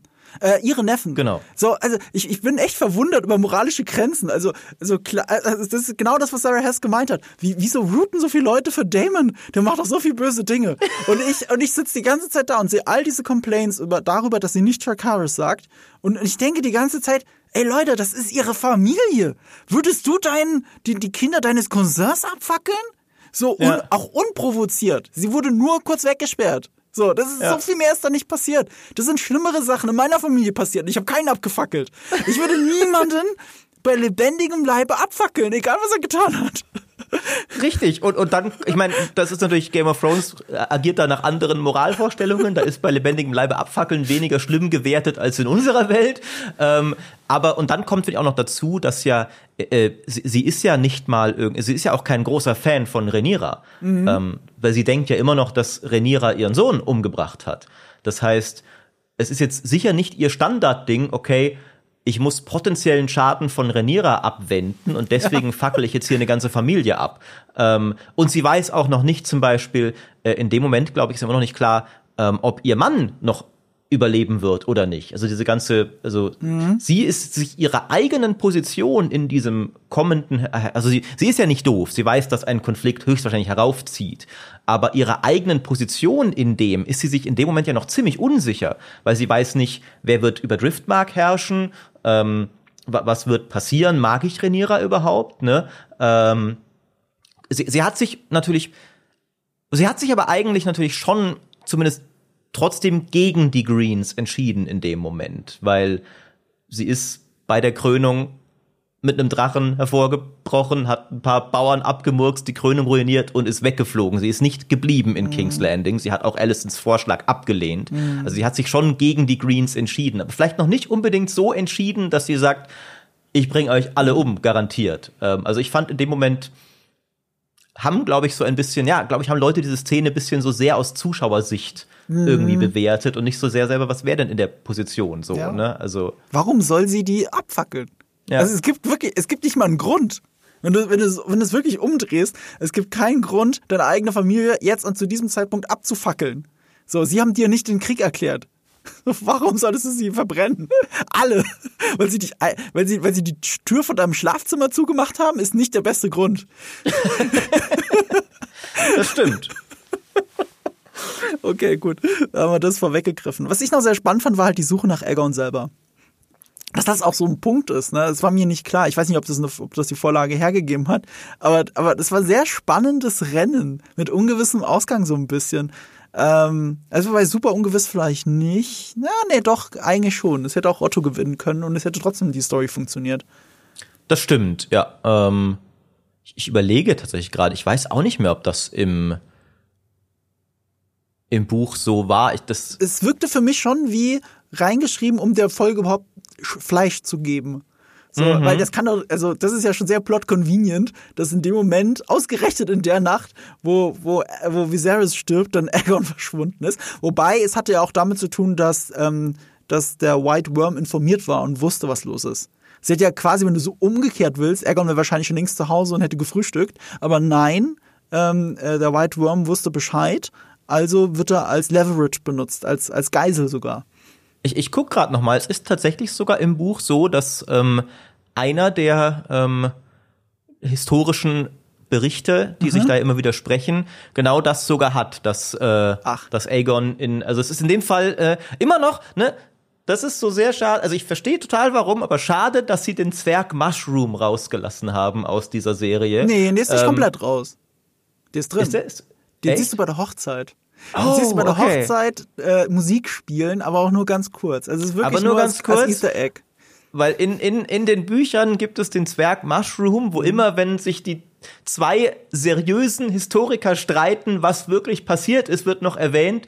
Und der Hofnarr hat übrigens noch erwähnt, in dem Fall, dass Aegon ähm, äh, sich befriedigen hat lassen in einem äh, Flea-Bottom-Pit, wo wilde Kinder gegeneinander gekämpft haben. Das ist in dem Fall so die outlandische Version, wo alle sich einig sind, wahrscheinlich ist das nicht passiert. Die haben sie in dem Fall sogar als einigermaßen akkurat genommen. Das haben sie selten gemacht in der Serie, dass die Mushroom-Version, weil das immer die perverseste ist, ähm, aus den Büchern in dem Fall sogar am nächsten an der Realität dran ist. Ähm, aber es ist sogar drin. Ähm, und es ist auch drin, dass, dass Aegon erstmal nicht König werden wollte und dann überzeugt wurde und dann aber schon Bock drauf hatte. Das ist sogar alles akkurat. Ähm, diese ganze Jagd und Suche ist aber wohl, wie du sagst, ähm, um der Folge Fleisch zu geben. Aber wiederum, was auch drin ist in den Büchern, das kommt aber erst später, sind diese zwei Zwillinge, ähm, Eric und Eric, äh, die Arik und Eric, die jetzt auf unterschiedlichen Seiten stehen, weil der eine den Verrat nicht gutheißen kann. Ja. Das kommt auch erst ein bisschen später und ist gar nicht so ein großer Plotpoint, sondern mehr so ein Mhm. Hintergrund-Flavor-Ding. Ähm, aber ist ja eine coole Story, wo ich auch mich nicht wundere, dass die Showrunner sich gedacht haben, okay, das ist ja eine spannende Geschichte. Ja. Zwei Zwillinge in der Kingsguard, die darüber entzweit werden, das, das bringen wir ein bisschen in den Ja, Vordergrund. ja e- eben. Das wäre echt schade, wenn sie das hätten liegen lassen. Das ist ja super spannend und funktioniert ja auch als Metapher, weil, weil noch näher in ein, innerhalb einer Familie, auch genetisch kannst du ja gar nicht sein. Die haben ja die gleiche DNS. Das ist, ja, das ist ja quasi, der eine ist ein Klon von dem anderen, wenn du so möchtest. Und trotzdem sind sie entzweit aus ideologischen Gründen und, äh, und schließen sich offenbar zwei unterschiedlichen Konfliktseiten in einem Krieg an. Sie stehen sich gegenüber, sie sind Familie. Das ist auf einer metaphorischen Ebene halt super stark. Es war für mich in der Folge aber auch schwer auseinanderzuhalten. Ich habe dann für mich den, den, den, den, den Tell entdeckt, dass äh, Eric einen etwas längeren Bart hat. Ah. Minimal länger, aber du musst schon, du musst schon fast beide nebeneinander stehen sehen, damit du das, damit du das wirklich siehst. Und es hilft auch nicht, dass beide aussehen wie äh, Julius Bosch, unser Kollege. Das ist, Stimmt. Oh Gott, du hast recht. Das ist definitiv Jules, der ja auch hier schon im Podcast saß und im Haus zu hast geredet hat. recht. Aber da Ja. waren die leider noch nicht da, da konnte ich auch nicht mit dem Finger drauf zeigen. Du hast völlig recht. Ja. Ähm, äh, auch Jetzt interessant. kann ich das nicht mehr anziehen. Eric, Eric ist ja definitiv nicht. Ich sehe ihn die ganze Zeit. Eric ähm, äh, mag auch deswegen Aegon weniger, weil er ihn besser kennt. Das war natürlich eine sehr schöne Herleitung. Er beschützt, er, er beschützt Aegon und wird auch deswegen von Otto losgeschickt. Er kennt ihn und er weiß, wie ungeeignet dieser Typ ist. scheiße, ja. Und, und, und Arik will das halt nicht wahrhaben, auch wenn er sehr vieles über ihn lernt. Zum Beispiel den Bastardsohn, den wir da kurz in der Ecke sitzen sehen. Aber Arik will, äh, will, will davon nichts hören und glaubt an Ottos Weisheit, ihn zu lenken. Was ja auch ein legitimer Standpunkt eigentlich ist. Ne? Also wenn, wenn, wer weiß, wie wichtig der König ist, wenn der, der den König berät, wenigstens weise handelt. Wobei wir wissen, dass Otto schon sehr machtgetrieben ist und weise handeln wäre jetzt nicht das, was ich, was ich bei ihm sehen würde. Ähm, aber es ist insgesamt einfach eine schöne Metapher auch, weil als Aegon gefunden wird, ähm, sie, finden ihn ja, ähm, und sie treffen dann aber am Ausgang der Kapelle auf äh, Sir Kristen Cole und Aemond. Und daraus entwickelt sich ein Kampf, an dem äh, Eric schon gar nicht mehr teilnimmt. Äh, und die zwei Kingsguard, die miteinander kämpfen, also Kristen Cole und Arik, die sind ja eingeschworene Waffenbrüder. Und die anderen zwei, die kämpfen, sind tatsächlich Brüder, Aemond und Aegon. Und es gibt auch Ja. so einen schönen, ganz, ganz kleinen Moment, in dem du ganz laut Aegon rufen hörst nach seinem Bruder, verzweifelt. Und was du siehst, ist aber Arik, der gerade entwaffnet wurde von Kristen Cole. Und Eric ist nicht da. Also du siehst den verlassenen Bruder, der eigentlich innerlich nach seinem Bruder um Hilfe schreit. Das fand ich, das fand ich einen sehr schönen Moment. Und was wir auch durch die Jagd gelernt haben, ist, sind die Ammons eigene Ambitionen.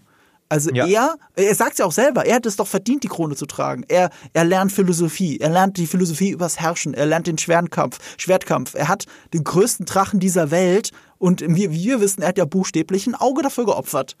So, er tut ja alles dafür, um ein, um der König zu werden, wenn man möchte, wenn man so möchte. Und Aegon halt nicht. Also Aemon finde ich tatsächlich ein gutes Beispiel für, ich finde, das ist der Serie nicht immer geglückt, aber ein, einen Charakter mit wenigen Szenen und wenig Screentime trotzdem ziemlich stark zu charakterisieren.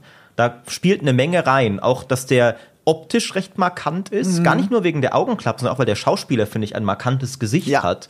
Äh, Im Gegensatz zu Aegon zum Beispiel, der, finde ich, bislang überhaupt nicht markant ist. Ähm, und immer wieder hast du halt irgendwie, okay, ist wieder irgendwie pervers unterwegs und sowas und, und gammelt da im Bett rum. Aber Aemond ist halt so, hat die Augenklappe, hat den Drachen, hatte ja wirklich nicht viel Screentime, aber, du, aber er, er sticht sehr heraus als Charakter, so, okay, der ist wichtig. Achte mal auf den, so. Als Spiegel auch zu Damon. Ich meine, die haben ja auch nur einen Buchstaben verdreht. Ja- Der Buchstabe- so, so, so kreiert George R. R. Martin seine Namen für die Bücher. Bei irgendwann ist Damon das schwierig, ne? Wie willst du doch die Targaryens alle benennen, wenn du immer dieses AE am besten drin haben willst? Äh, und du musst diese ganze Dynastie über hunderte Jahre füllen. Ähm, aber ich finde zum Beispiel, es ist ein guter Kontrast äh, zwischen zu, zu ähm, Rhaenyras Kindern, die ich erst immer noch nicht wirklich, also ich kenne ihre Story aus den Büchern, aber in der Serie könnte ich jetzt nicht mal auseinanderhalten. Wer ist jetzt nochmal Jace und wer ist Luke und was unterscheidet Luke sie charakterlich? Ähm, Luke ist der Jüngere. Ja, ja, aber was, was unterscheidet sie auch charakterlich so, ne? Und das haben sie jetzt bei, bei Eamon zum Beispiel so, da, okay, da, da hast du einfach sehr klar so, okay, das, was, was der für einer ist, dass er wohl wichtig ist, der fällt dir in jeder Szene, wo er drin ist, auf. Ähm, den haben sie echt cool gemacht, finde ich. Ähm, und da bin ich auch noch gespannt, was, was mit dem noch so für Szenen kommen werden. Ja, ja, äh, ich auch. Also äh, ich finde ihn halt super faszinierend auf jeden Fall. Und, und verblüffend gut gecastet. Ich weiß noch, als er zum ersten Mal vorkam in der äh, letzten Folge, da, da wurde auch viel drüber diskutiert. Er sieht ja viel älter aus als Aegon und so. Ja, weil das genau die Vorlage gesagt hat. Die Vorlage sagt, er sieht viel älter aus, wirkt auch viel älter als alle anderen, als alle seine Neffen, obwohl er genauso alt ist, teilweise jünger. Ähm, und sehr gut gecastet. Äh, Der Darsteller, den kennt man aus Last Kingdom, wenn man, wenn man das gesehen hat. Da ist er dieser Mönch Osferth. Und deswegen kam er mir so bekannt vor. Ich habe mir wirklich am Anfang gesagt, so, warum? Und wo findest du so jemanden, der so karikat, er sieht ja wirklich aus wie ein Disney-Bösewicht. Aus, Ja. aus, aus einer alten, aus einem alten Märchen-Zeichentrickfilm. Ähm, und das finde ich auch mit dem Alter deswegen interessant, weil er in Wirklichkeit 20 Jahre alt ist, der Darsteller. 20? Ich sehe jünger aus als er. Ähm, der Aegon-Darsteller ist 27. Der ist ganze sieben Jahre älter. Wow. Sieht aber jünger Wow. aus, perfekt gecastet. Und damit ist er nur 14 Monate jünger als Alison Hightower, als Olivia Cook. Der ist, der ist nur, der ist in Wirklichkeit 14 Monate jünger. Wow. Das ist Wahnsinn. Aber, aber das, das sagt man auch bei Schauspieler, bei Schauspielern sagt man auch Range. Also, also bei Altersrange. Also die geht normalerweise 10 Ja. Jahre minus und 10 Jahre plus. Du kannst 10 Jahre älter spielen und 10 Jahre weniger spielen. Also für 20 Jahre kriegst du gerade so hin. Aber ab dann wird's schwierig. Deswegen musste man ja auch Rhaenyra umbesetzen. Beziehungsweise Emma Darcy wurde ja zuerst besetzt und ähm, Genau. ähm, äh, Millie Alcock, genau, wurde gecastet, um eine 15-Jährige spielen zu können. Aber da wird's doch ein bisschen knapp dann mit Emma Darcy. Ja. Ja, also super geiles Casting. Aemon verstehen wir jetzt viel besser. Ähm, und er schielt ja auch richtig auf die Krone. In dem Moment, wo die Krone aufgesetzt wird bei, Ja, bei Aegon, da siehst du wirklich, wie er so draufschaut mit seinem einen Auge. Und, und das ist das, was er eigentlich möchte. So, und das, da sind wir ja eigentlich schon bei der Krönung. Aber eine Sache möchte ich noch erwähnen, die ich ganz nett fand. Ähm, und zwar äh, bei der Suche.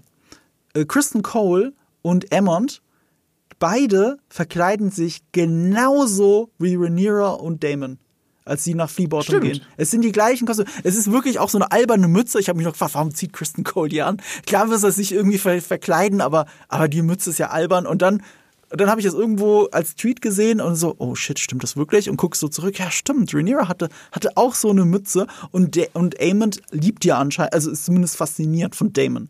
Also Damon ist so die Person, die er gerne sein möchte. Das haben wir gesehen in der Folge davor. Und jetzt zieht er auch die Kapuze an. Das ist ja wahnsinnig gut. Ich sehe, du hast schon was markiert im Spoiler-Part, über das du reden willst. Genau, nicht, äh, aber wir können, äh, wir haben jetzt schon ein bisschen was zur Krönung auch schon gesagt. Wir Ja. haben ja den, den Rainis Part schon vorweggenommen. Ähm, genau, man sieht jetzt hier natürlich ein, ein der wichtigste Storypunkt hier ist, glaube ich, dass sie ähm, jetzt auch Aegon davon überzeugen, dass Königsein ganz geil ist. Wie ein Rockstar Ähm, verehrt er sich da. Genau, also ich meine, kann man auch irgendwo verstehen, äh, der, der Fairness halber. Ähm, übrigens ein, ein, ein, ein sehr alberner Gedanke, den ich aber immer wieder hatte, wenn, wenn, ich, wenn ich die coolen Outfits in, diesen, in dieser Serie sehe. Ähm, ich find's schade, dass Männermode sich davon wegentwickelt hat, ehrlich gesagt. Wenn, wenn ich, also, ganz ehrlich, wenn ich, wenn ich, wenn ich dieses Outfit, das Aegon da zum Beispiel trägt, dieses geile schwarze Wams, das er da hat und so, warum kannst du als Mann heute so nicht mehr zum Beispiel auf eine Hochzeit gehen oder sowas? Warum tragen wir alle die gleichen lahmen Anzüge? Warum können wir nicht so, weißt du, so ein schöner Mantel, so ein schönes Wams, so mit einem guten Umhang, schön bestickt und sowas? Ich finde das schade und ich habe in dem Moment sehr nachfühlen können, warum Aegon sich, glaube ich, in dem Moment einfach ziemlich geil fühlt. Du hast ein fettes Schwert, du hast diese geile Krone, du hast ein cooles Outfit, äh, also wäre ich auch gerne König, ganz ehrlich.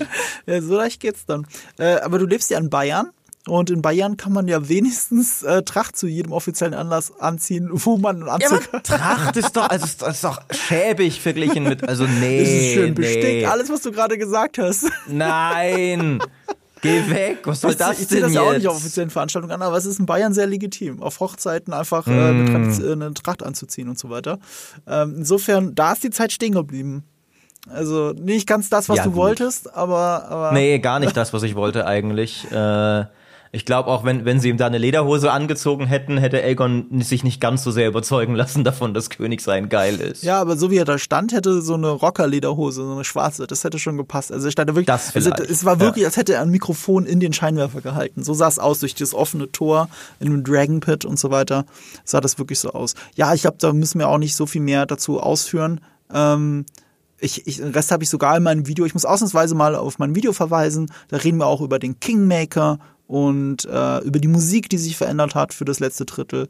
Und äh, ja, über die Krone. Aber da würden wir das jetzt nur wiederholen. Also, dass es jetzt die Krone, Krone von Aegon ist und dass sie aus valyrischem Stahl ist, ist ja auch eine Kriegserklärung. Und so weiter und so fort. Uns rennt ein bisschen die Zeit davon. Deswegen würde ich jetzt langsam in Richtung Abmoderation marschieren mit Jawohl. dem Spoiler-Part. Also noch ganz kurz, bevor es jetzt mit Spoilern losgeht, ich gebe euch jetzt noch ein paar Sekunden Zeit zum Abschalten, ähm, wo wir dann über die nächste Folge, aber auch wirklich nur über die nächste Folge reden werden und über eine Sache, die hier in der Folge passiert, die ganz interessant sein könnte, äh, die du markiert hattest. So, ähm, bevor wir das machen, Maurice, wo kann man dich denn noch hören und sehen und wo sitzt dich dabei?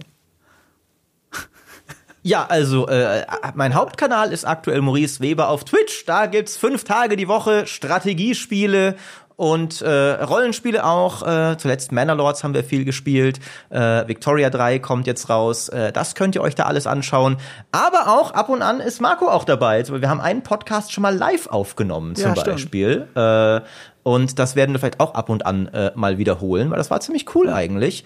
Und ansonsten geister ich weiter durch die GameStar-Kanäle. GameStar YouTube, GameStar Podcast. Ähm, ich bin überall. Ihr werdet mich nicht los, quasi, ist so ein bisschen das, das Hauptding. Und auch neulich bei dir auf dem Kanal haben wir zusammen Magic gespielt. Ich hatte Jochen auch neulich hier, deswegen passt das ganz gut. Stimmt. Äh, also da sieht man uns drei zusammen, noch mit Leia, die ja auch schon ein paar Mal im Podcast war. So, so haben wir zuletzt Warhammer 40k Und Jochen, gespielt. der auch doch neulich Ja, ja, da genau. war? Also jetzt alle vier Ja. zusammen, alle auch hier schon als Podcast-Gast. Ähm, das hat sich sehr gelohnt, finde ich. Die Magic Nights, auch bestimmt noch bei dir auf dem Twitch-Kanal zu sehen, glaube ich. Ja, ja, habe ich abgespeichert auf jeden Fall.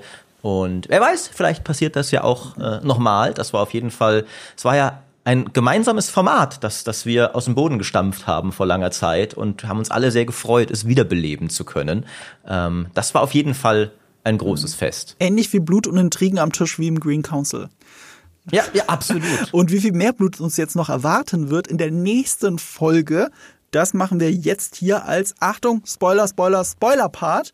Äh, normalerweise mache ich das nicht, aber der Teaser zur nächsten Folge hat mich wirklich fucking nochmal angefixt. Und zwar hat er bestätigt, was wir zu Anfang vermutet haben, deswegen nochmal Achtung, Spoiler, dass es in der nächsten Folge hauptsächlich um die Blacks gehen wird. Aber eben nicht nur, weil was wir auch sehen, ist sehr viel Regen, was mich an einen gewissen Ort in der Welt von Westeros erinnert. Wir sehen einen gewissen A Aemond, der sich die Augenklappe abzieht und damit vielleicht das revealed, was man aus der Vorlage kennt, nämlich dass er da eigentlich ein Saphirauge trägt, was noch mehr badass aussehen lässt. Und also, wenn er schon dazukommt und es geht um Storm's End, es ist dort regnet und dort müssen Drachen hin, um Bündnisse zu schließen. Was wird nächste Folge passieren, Maurice?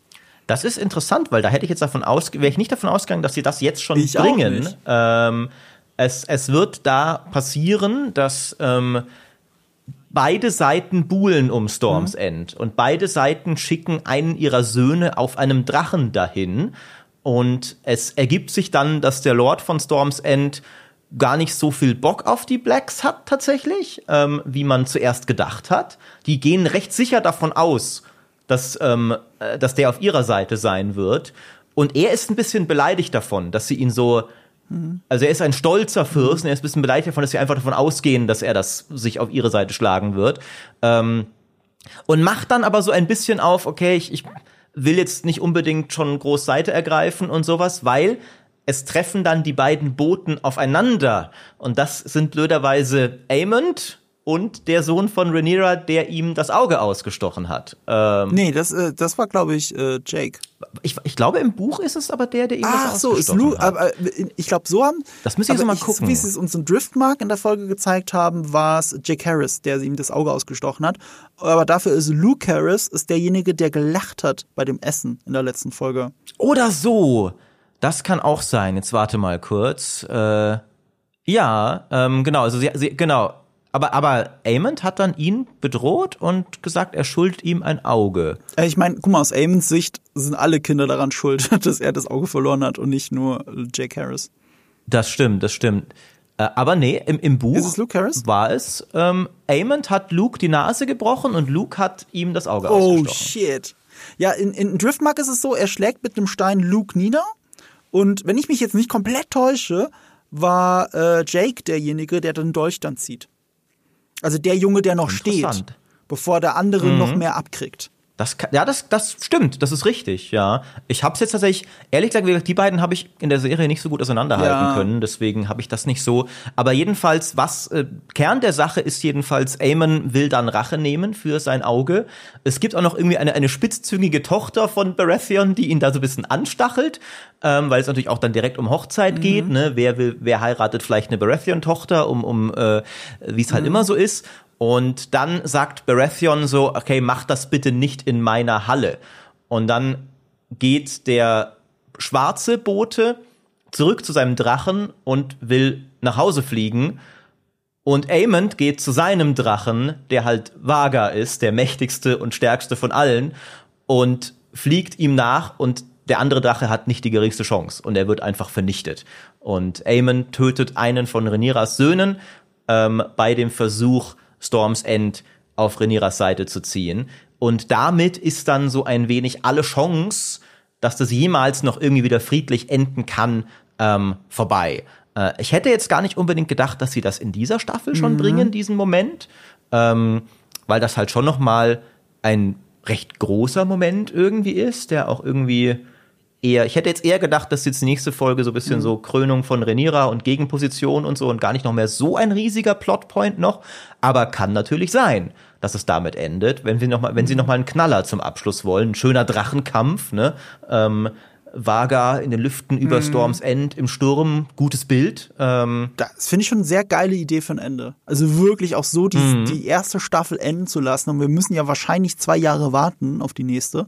Ähm, und deswegen ist das, ist das schon heftig. Das ist schon, finde ich, eine sehr gute Idee. Ich war sofort angefixt von diesem Teaser.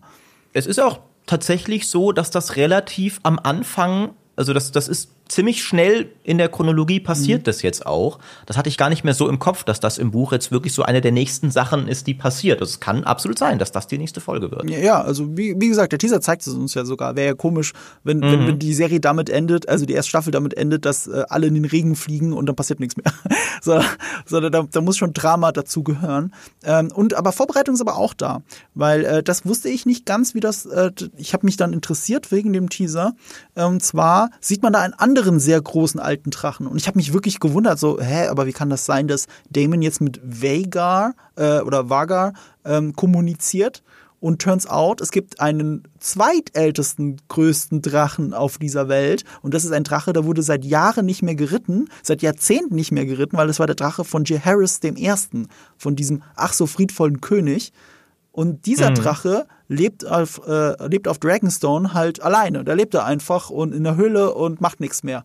Und Damon ist halt so schlau, einen Drachen zu rekrutieren für ihre, für ihre, für ihre Zwecke. Und es ist halt der zweitgrößte und zweitmächtigste Drache, der je gelebt hat, oder noch lebt. Und das finde ich sehr interessant. Vermitor heißt der. Vermitor. Der wird noch eine größere Rolle spielen. Und was du markiert hast, ist halt auch ganz interessant. Ähm, da müssen wir, ja gut, jetzt müssen wir eher rumspoilern. Es ist auch nichts so Wildes. Nämlich den Bastard, den man gesehen hat. Zumindest der eine, den Eric kennt. Äh, mutmaßlich ist das eine Figur aus den Büchern, die nochmal wichtig werden könnte. Kein Wunder, dass die Kamera so lange auf ihm drauf war. Nämlich Da bin ich gar nicht drauf gekommen, Ah. witzigerweise. Das ist eine interessante Connection, ja, dass ähm, später mal äh, vom Volke ein neuer König gekrönt wird im Lauf einer Rebellion, der angeblich Targaryen-Blut hat äh, und der, der sehr so tatsächlich aus dieser Ecke kommt, wie wir jetzt den White Worm sehen, nämlich dieses Einsatz für das Volk sozusagen. Ähm, und im, im Buch wird das ein bisschen so präsentiert auch als eine Lächerlichkeit, weil ist es historisch gesehen auch so, dass, also, dass da irgendwie so, so ein paar äh, äh, Leute aus Flea Bottom irgendeinen weißhaarigen Jungen als König krönen und der dann wirklich herrscht, ist halt eine Absurdität. Ähm, aber da könnte, das könnte der Ursprung des Ganzen sein, dass man einen Bastard von Aegon, der tatsächlich Targaryen-Blut hat, hier mal kurz sieht. Ja, genau. Und das ist etwas, es kann auch sein, dass es nie wieder eine Rolle spielt. Dass es einfach schon damit, dieser Handlungsstrang schon ein bisschen damit abgehandelt ist, dass man ihm zeigt, dass es ihn Stimmt. einfach nur gibt. Und das war es dann auch schon. So, deswegen fand ich das irgendwie ganz nett, aber das wollte ich im Non-Spoiler-Part, wollte ich das jetzt nicht, nicht voranschicken. Okay, dann freuen wir uns auf, auf die nächste Folge. Äh, ich, bin, ich bin jetzt mega gespannt. Ich bin ja auch mehr hooked als du. Ähm, aber mich freut trotzdem zu hören, dass sich die Serie noch nicht ganz verlassen hat, Maurice. Nee, wie gesagt, es ist sehr, es ist ja sehr, sehr viel Gutes drin. So, es ist, äh, ich fühle mich nur eher wirklich so. Ich meine, ist ja wirklich auch gar nicht, gar nicht so verkehrt, ne? wie man sich auch bei den Büchern halt fühlt. Das ist halt, ich fühle mich halt nicht so, als wäre ich voll drin, so, sondern mehr, als würde ich das so beobachten von, von außen.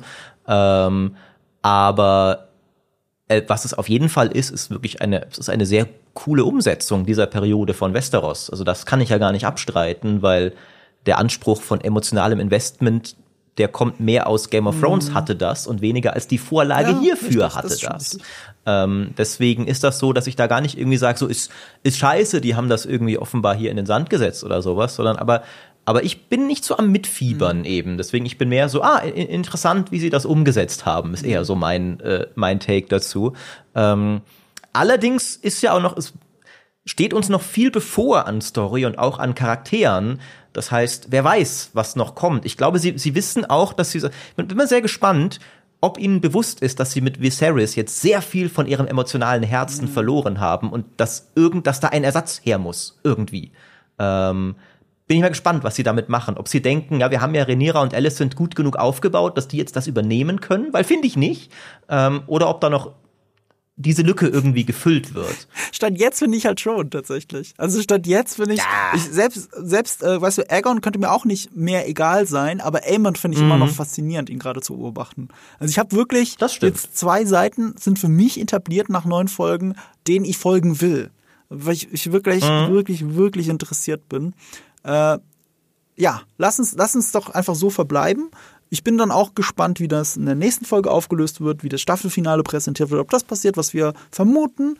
Und ähm, dann passiert ja endlich das, worum sie schon die ganze Zeit, eine Staffel lang herumtanzen, nämlich der Tanz der Drachen.